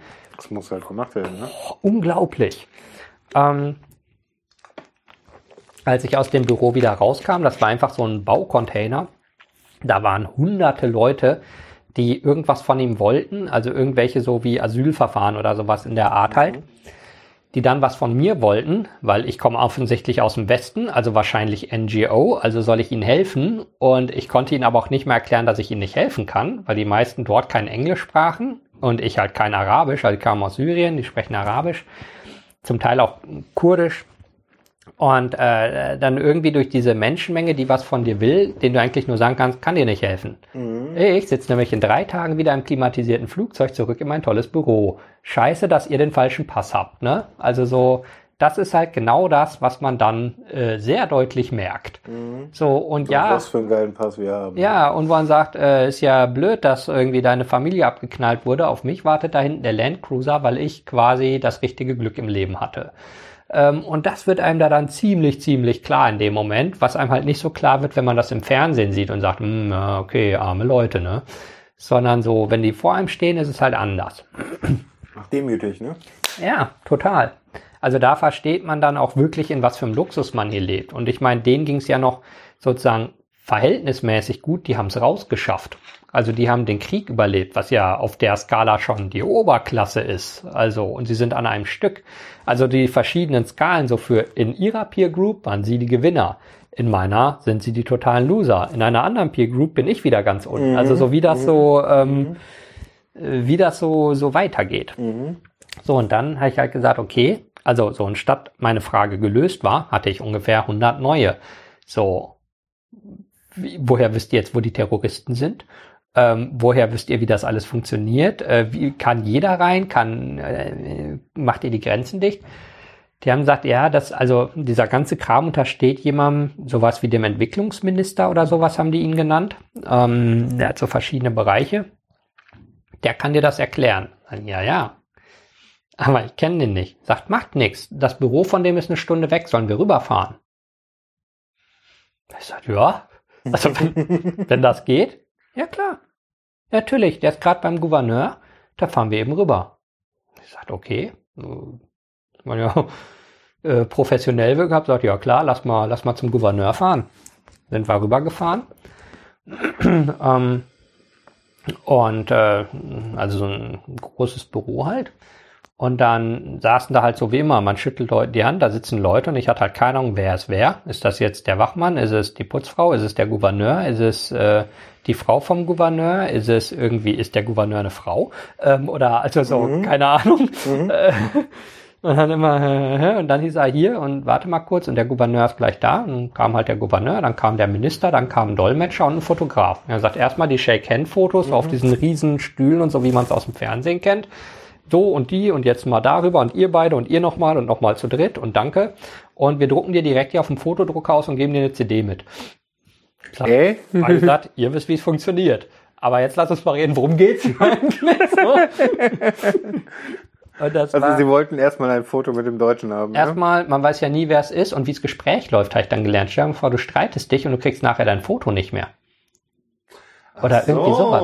Wo ich dachte, die sind so. schlau. Ja, genau. Und sonst kannst du nachher noch eins machen, wenn du gute Laune hast. Ist ja, ja egal. Genau. Ich dachte, hör, das muss ich mir merken. Total geil. Da lernt man eine Menge. Und dann habe ich eine Dreiviertelstunde mit denen halt meine Fragen gestellt und so. Die haben halt auch gefragt, was meine Partei macht und so. Ich habe denen auch erklärt, dass sie nicht so groß ist und so. Ich meine, ja, aber wann kommen denn die Leute von den anderen Parteien? Das weiß ich nicht. Dann frag die mal, wenn du zurück bist, ne? Sagt Weil die Leute von den anderen Parteien sind noch nie da gewesen. Genau. Und das, das ist schon beschämend in hm? gewisser Hinsicht. Ja, ich auch gesagt, äh, gesagt, es gibt doch hier Besuche, also es gibt doch, gibt ja auch diplomatische Beziehungen, sagen, ja, ja, das schon, aber nicht zu uns. Also sie sind dann in der Hauptstadt, die treffen manchmal den Präsidenten oder so. Aber hier, wo alle Flüchtlinge ankommen und wo der Minister gerade ist und wo der Gouverneur mit der ganzen Sache das managen muss, hier kommen die nicht hin. Du bist der Erste, der hier ist. Da habe ich gesagt, abgefahren. Also ich dachte, das ist doch, so, so funktioniert's doch oder so. Irgendwie, für mich war das naheliegend, dass zumindest ja irgendwer, also ich meine, dass jetzt nicht der, irgendwie der deutsche Außenminister persönlich da einen ernsthaften langen Besuch macht, kann ich verstehen, weil der hat noch eine Million andere Themen, aber denkt, wieso ist das Ministerium so groß, so ein Außenministerium? Da muss es doch eingeben, der hinfliegt und sich das anguckt oder irgendwie so. Aber nee, nicht unbedingt, oder funktioniert anders. Oh, mhm. Egal, war in dem Fall mein Vorteil. Ich war nur drei oder vier Tage da, weil ich halt echt wenig Zeit hatte. Und es wurde immer verrückter. Also so, ich habe eine Menge Leute getroffen. Es, ich wusste kaum noch, was ich abends zusammenschreiben musste, weil ich schon die Hälfte vergessen hatte, was passiert war, weil ich da von einem zum anderen gereicht wurde. Dachte, das war der verrückteste Trip, den ich im Leben hatte dann dachte ich später, ja, bis jetzt. Also so. Dir war schon klar, dass das weitergeht, ja? Äh, ich dachte es in dem Moment nicht. Aber ein Jahr später dachte ich, alles klar, die Messlatte wird neu verhandelt. ähm, ja. War aber abgefahren, weil ich halt so aus dem Nichts so da reingeflogen war. Hab dann halt angefangen drüber zu schreiben. Dann haben sich auf einmal Berge, also hab so, als ich zurück in Deutschland war, drüber geblockt und so versucht, die Eindrücke irgendwie zusammenzuschreiben und sowas. Mm, und dann haben sich Leute bei mir gemeldet, ähm, zum Beispiel von, äh, von, einer, von anderen westlichen Botschaften und haben gesagt, wir sitzen hier in Berlin. Äh, irgendjemand hat uns deinen Blogpost gereicht. Äh, magst du mal vorbeikommen und uns erzählen, was du gesehen hast? Sagt klar. Hab dann auch gesagt, aber habt ihr nicht selber Leute da? Sagen jein. Wir haben unsere Botschaft in Bagdad. Die hilft gerade gar nichts. Mhm. Wir haben vielleicht ein Konsulat in Erbil. Das hilft uns auch nichts. Da sitzen zwei Leute. Wir haben keinen, der in so einem Camp war. Nein, haben wir nicht. Wo ich dachte, wie verrückt. Und habe aber dadurch eine Menge Leute in kurzer Zeit kennengelernt. Dachte, mhm. völlig, völlig abgefahren. Also wie dünn die Nachrichtenlage auf einmal in der Praxis in so einer Sache ist, die gerade echt Relevanz hat. Also ich kann es überhaupt nicht fassen. Und ähm, so, dann habe ich aber irgendwie gedacht, so, also es rotierte die ganze Zeit im Kopf und ich dachte, ich muss da nochmal hin und es irgendwie aber was tun und eigentlich würde ich gerne drüber schreiben, aber wie und hin und her und es war so völlig. Ja, du bist äh, doch kein Journalist. Ja, genau, also so, so, man wusste nicht so, wo hinten und vorne ist irgendwie. Mhm. Na, auch ganz interessant. Da habe ich mal gedacht, ja, was ist jetzt eigentlich ein Journalist? Also es ist ja auch gerade in Deutschland hochinteressant. Wir haben keine sozusagen staatliche Zulassung für Journalismus. Das ist, was man halt aus dem Dritten Reich gelernt hat, so. Da der Staat sollte nicht sagen, wer Journalist ist und wer nicht, aber irgendwer muss es sagen. Aber wer und hin und her. Und ähm, ich habe dann halt auch überlegt, okay, mh, hm, eigentlich ist es ja auch halbwegs egal, ob es jetzt im klassischen Sinne, Sinne sozusagen Journalismus ist oder nicht, aber ich will halt hin und drüber schreiben. Und wer es mhm. lesen will, liest. Fertig. Mhm. So, Im Kern ist das, was ich bis heute mache. Ähm, und dann, also irgendwie äh, habe ich halt überlegt und sonst was. Und die Situation hat sich daher immer weiterentwickelt und dann kam der IS. Und die haben dann, also es war klar, der IS macht sich auf einmal relativ schlagartig in Syrien breit und kommt irgendwie, will in den Irak oder unklar, das war ja auch so eine völlige Gemengelage. Und dann hatte ich halt geplant, dass ich wieder hin will im Sommer 2014 und hatte dann äh, wieder hier über das Konsulat gesagt, hallo, ich will, ich will mir die Gegend angucken, ich will da also journalistisch wieder mir Sachen angucken. Und die haben halt gesagt, na, wenn du kommst, wenn du drüber schreibst, ähm, klar, können wir dir helfen, was können wir machen? Und äh, dann habe ich gesagt, na, ich würde halt gerne andere Gegenden, andere Camps oder so angucken und diese Sache mit dem IS und was sich da entwickelt. Wie, also mhm. kann ich da mal mit Militärleuten sprechen oder äh, also so das alte Problem. Ich meine, wenn man jetzt 20 Jahre Kriegsberichterstatter heißt, da sagt man wahrscheinlich, ich will das und das wissen und den und den sprechen. Mhm. Aber wenn man nicht weiß, wo man anfängt, dann eiert man da so rum. Die waren aber extrem nett und haben gesagt, ja, klar, machen wir. Ähm, wir, wir geben dir jemand mit, der, also da kommt jemand vom Protokoll, der begleitet dich, der kann Leute anrufen, der kann dich irgendwo hinfahren, der kann das managen sozusagen, diesen Trip. Sagt, geil. So, ist, äh, mhm. Also, wie habe ich das verdient? Das ist äh, so irre. Weil du der Einzige bist, der dahin läuft. Es ist so unglaublich. Und dann, und dann wurde es eigentlich immer abgefahrener. Da habe ich gesagt, okay, die ganze Sache da, das sieht schon arg nach Krieg aus. Das war noch unklar, was jetzt genau mit dem IS ist und was nicht. Es wurden Truppen mobilisiert, es gab in der Nähe Kämpfe und da habe ich gesagt, hm, mh, hm, was genau mache ich jetzt, wenn ich wirklich irgendwo in die Nähe von irgendeiner Kriegshandlung komme? Ähm, wegrennen. You need gear. Äh, genau, ich brauche Ausrüstung. Was? ja, eine schusssichere Weste. Was genau ist eine schusssichere Weste? Ähm, und so weiter. Also so wie immer Wikipedia lesen, erstmal anfangen, ah, es gibt so verschiedene Schutzklassen und groß und klein.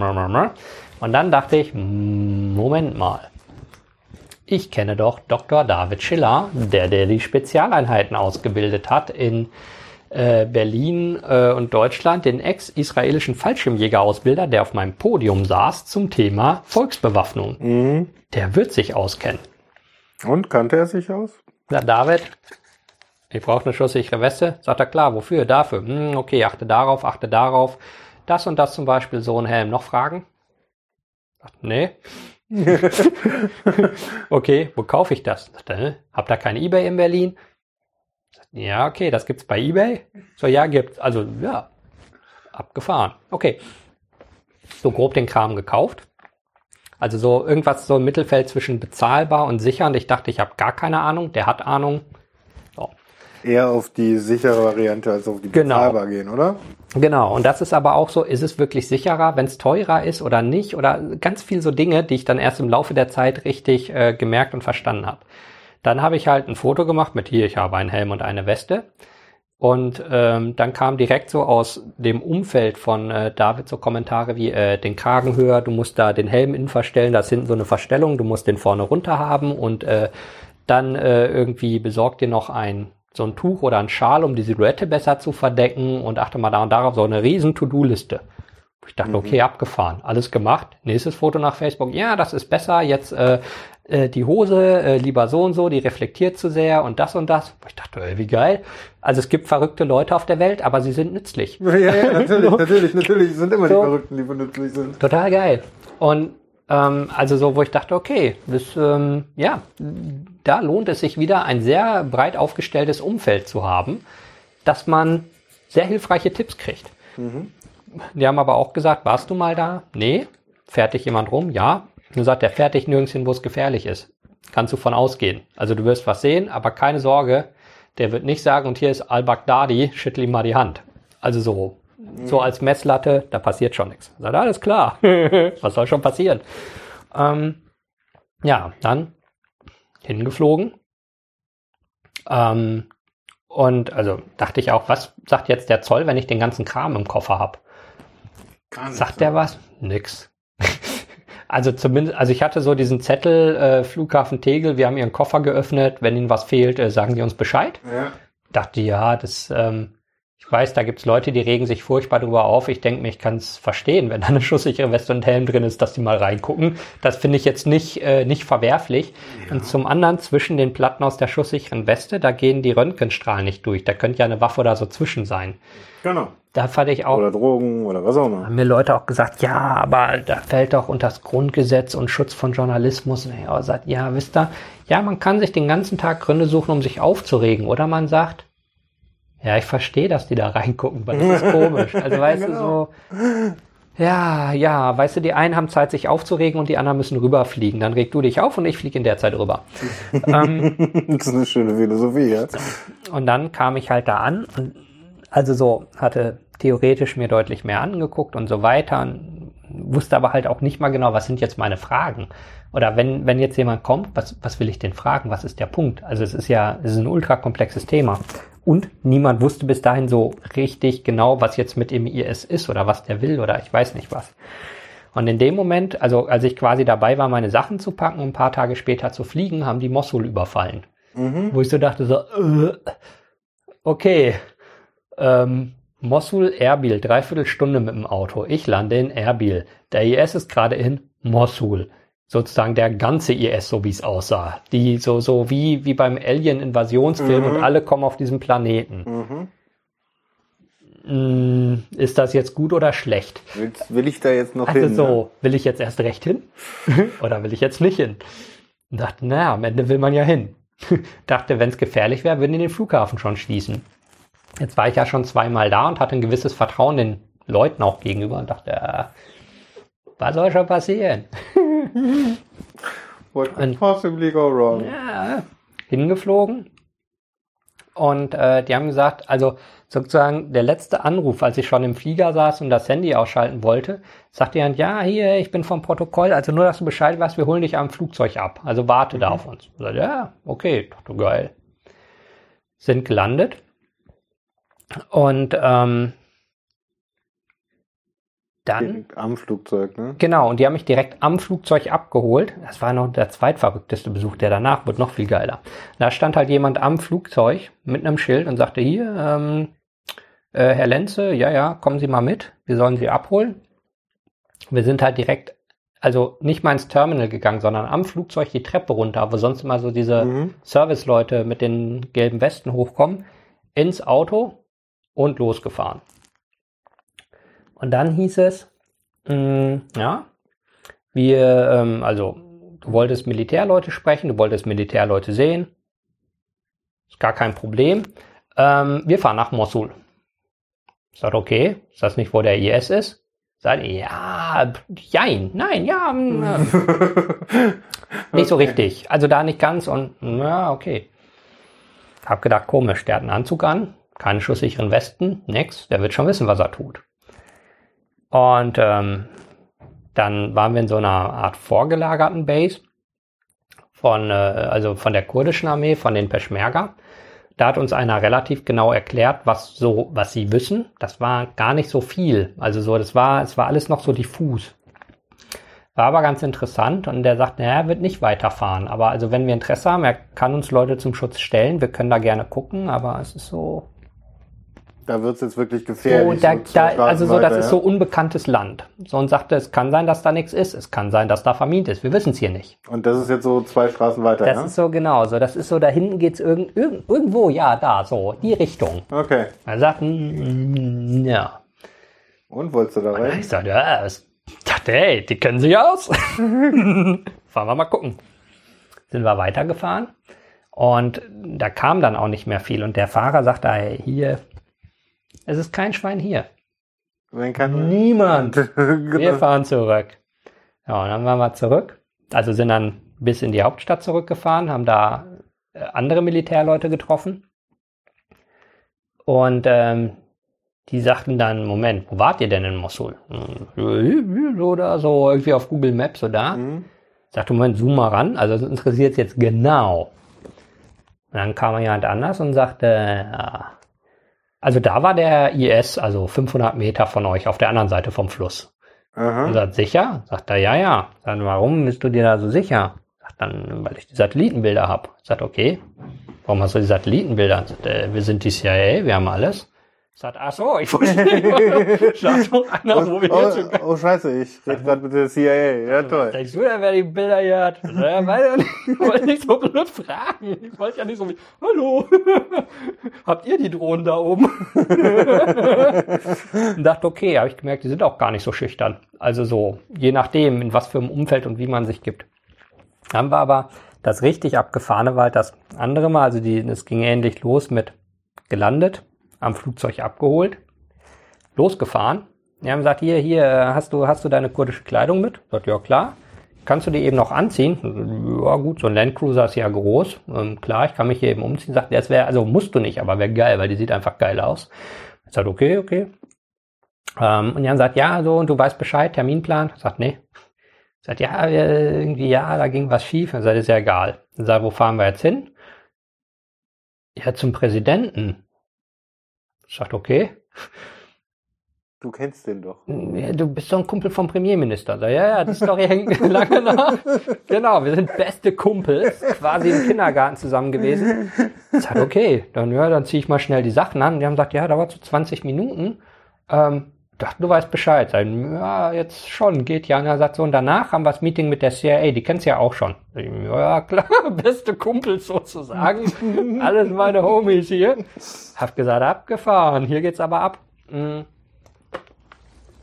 Und habe dann auch so gemerkt, wie schnell man in abstruseste Kreise vorstößt, wenn man zum einen immer hier, hier ruft, wenn es irgendwo hingeht, und zum anderen, wenn man sich offensichtlich nicht zu doof verhält.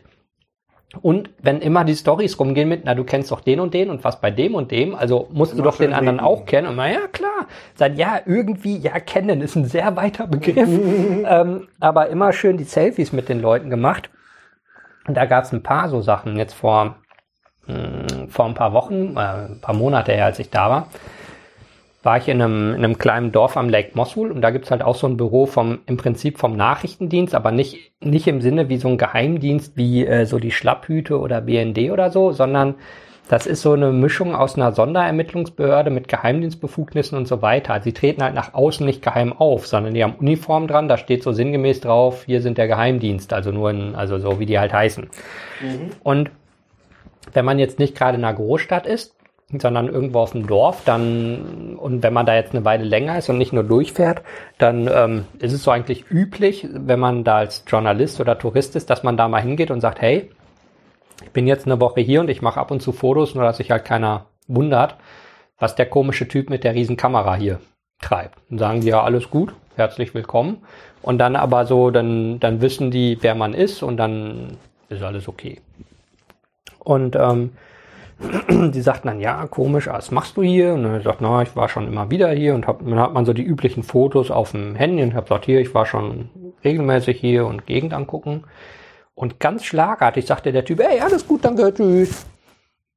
Ich dachte, ja, okay, tschüss. Ich dachte, okay, so, vielleicht hat er einen anderen Termin oder irgendwas. Und ähm, als wir draußen waren, der, der mich da hingefahren hat, sagte, kann ich das Foto noch mal sehen? Mit wem warst du letztes Mal hier unterwegs? Ich sagte, ja, weiß ich nicht. Also mit Peschmerga, mit dem Sicherheitsteam. Sagt er, nee, nee, du weißt schon, wer der Typ neben dir ist. Sagt er, offensichtlich nicht. Sagt er, der Chef vom Geheimdienst. ich dachte, oh Gott. Sagte, und der denkt so, fuck, der kennt meinen Oberchef. Tschüss, alles gut, prima. Tschüss, auf Wiedersehen. Mach halt, mach halt, mach halt, go, go, go. Wo ich dachte, ah, das muss ich auch in diese, in diese Liste mit wichtige Fotos packen. Ähm, okay, du hast also eine Liste wichtiger mhm. Fotos, wenn du da rumläufst. Genau, weil manchmal, also sind grundsätzlich sehr, sehr freundlich und nett. Also es ist halt manchmal so, dass sie einfach sagen, ey, ab hier wird's gefährlich. Also mhm. bist du sicher, dass du hier hin willst? Sag ich, hier, ich war da, ich war da, ich war da, ich war da, ich war mit dem da, ich war mit dem da. Dann sagen ey, alles gut, du kennst also wirklich aus. so schon diese mein Haus, mein Auto. Ja, wirklich. Weil die halt sagen, also nicht in dem Sinne, dass man ihnen beweisen muss, wie cool man ist, aber dass sie sagen, okay, da habe ich keine Sorge, weil du bist nicht ein Depp, der sagt, ey, ich will mal gucken, was los ist, sondern du weißt, wie gefährlich das wird, du, du kannst das einschätzen. Okay. So, das ist halt der Punkt. Mhm. Da sagen die, okay, aber sich da auch immer wieder hat, dass sie gesagt haben, hm, also ist immer noch gefährlich. Also alleine lassen wir dich da nicht hinfahren. Park mal deine Karre hier und wir fahren dich mit einem, mit einem Humvee oder mit irgendeinem gepanzerten Fahrzeug. Sag, wo du hin musst, da wen du treffen willst. Aber alleine ist uns das zu heiß. Und dann, dann gehe ich auch klar, dann setzt du dich rein, dann hast du zwei, drei Soldaten bei. Und äh, dann sagen die so, ey, dann schlafen wir besser, wenn wir wissen, wir haben dich am Abend sicher wieder zurückgebracht. Also, ja. aber auch so ganz unkompliziert. Also nicht, dass sie sagen, oh, jetzt wird schwierig, sondern ja, klar, wenn du hier berichten willst, gerne, aber bitte im sicheren Auto. Absolut. Und das heißt, du warst jetzt das dritte Mal da jetzt? Genau, ich, glaub, ich glaube, dritte müsste sein. Und ab dann war ich halt regelmäßig so zweimal im Jahr da. Also so 14, 15, 16, 17, 18, 19 jetzt. Wow. Ich war da, ich fahre jetzt nächsten Monat wieder hin. Also wirklich äh, eigentlich sehr oft dann und dann immer wieder so Bereich von zwei Wochen oder sowas, dass man halt zumindest ein bisschen Zeit hat, sich da zu bewegen. Mhm. Lass uns hier nochmal eine Pause machen. Ja. ja, liebe Hörer, der Fehler sitzt immer vor dem Computer. Ich habe natürlich vergessen, auf Record zu drücken. Egal lange haben wir eh nicht mehr geredet, denn wir sind, ah, ich glaube, zehn Minuten später zu der Übereinkunft gekommen, dass wir ziemlich leer gequatscht sind und am nächsten Tag weitermachen. Die Folge gibt's in ein paar Tagen. Ich würde mich freuen über ein bisschen Feedback bei iTunes oder bei mir im Blog. Ähm, ihr könnt mir gerne Kommentare hinterlassen. Ansonsten bis die Tage und habt viel Spaß.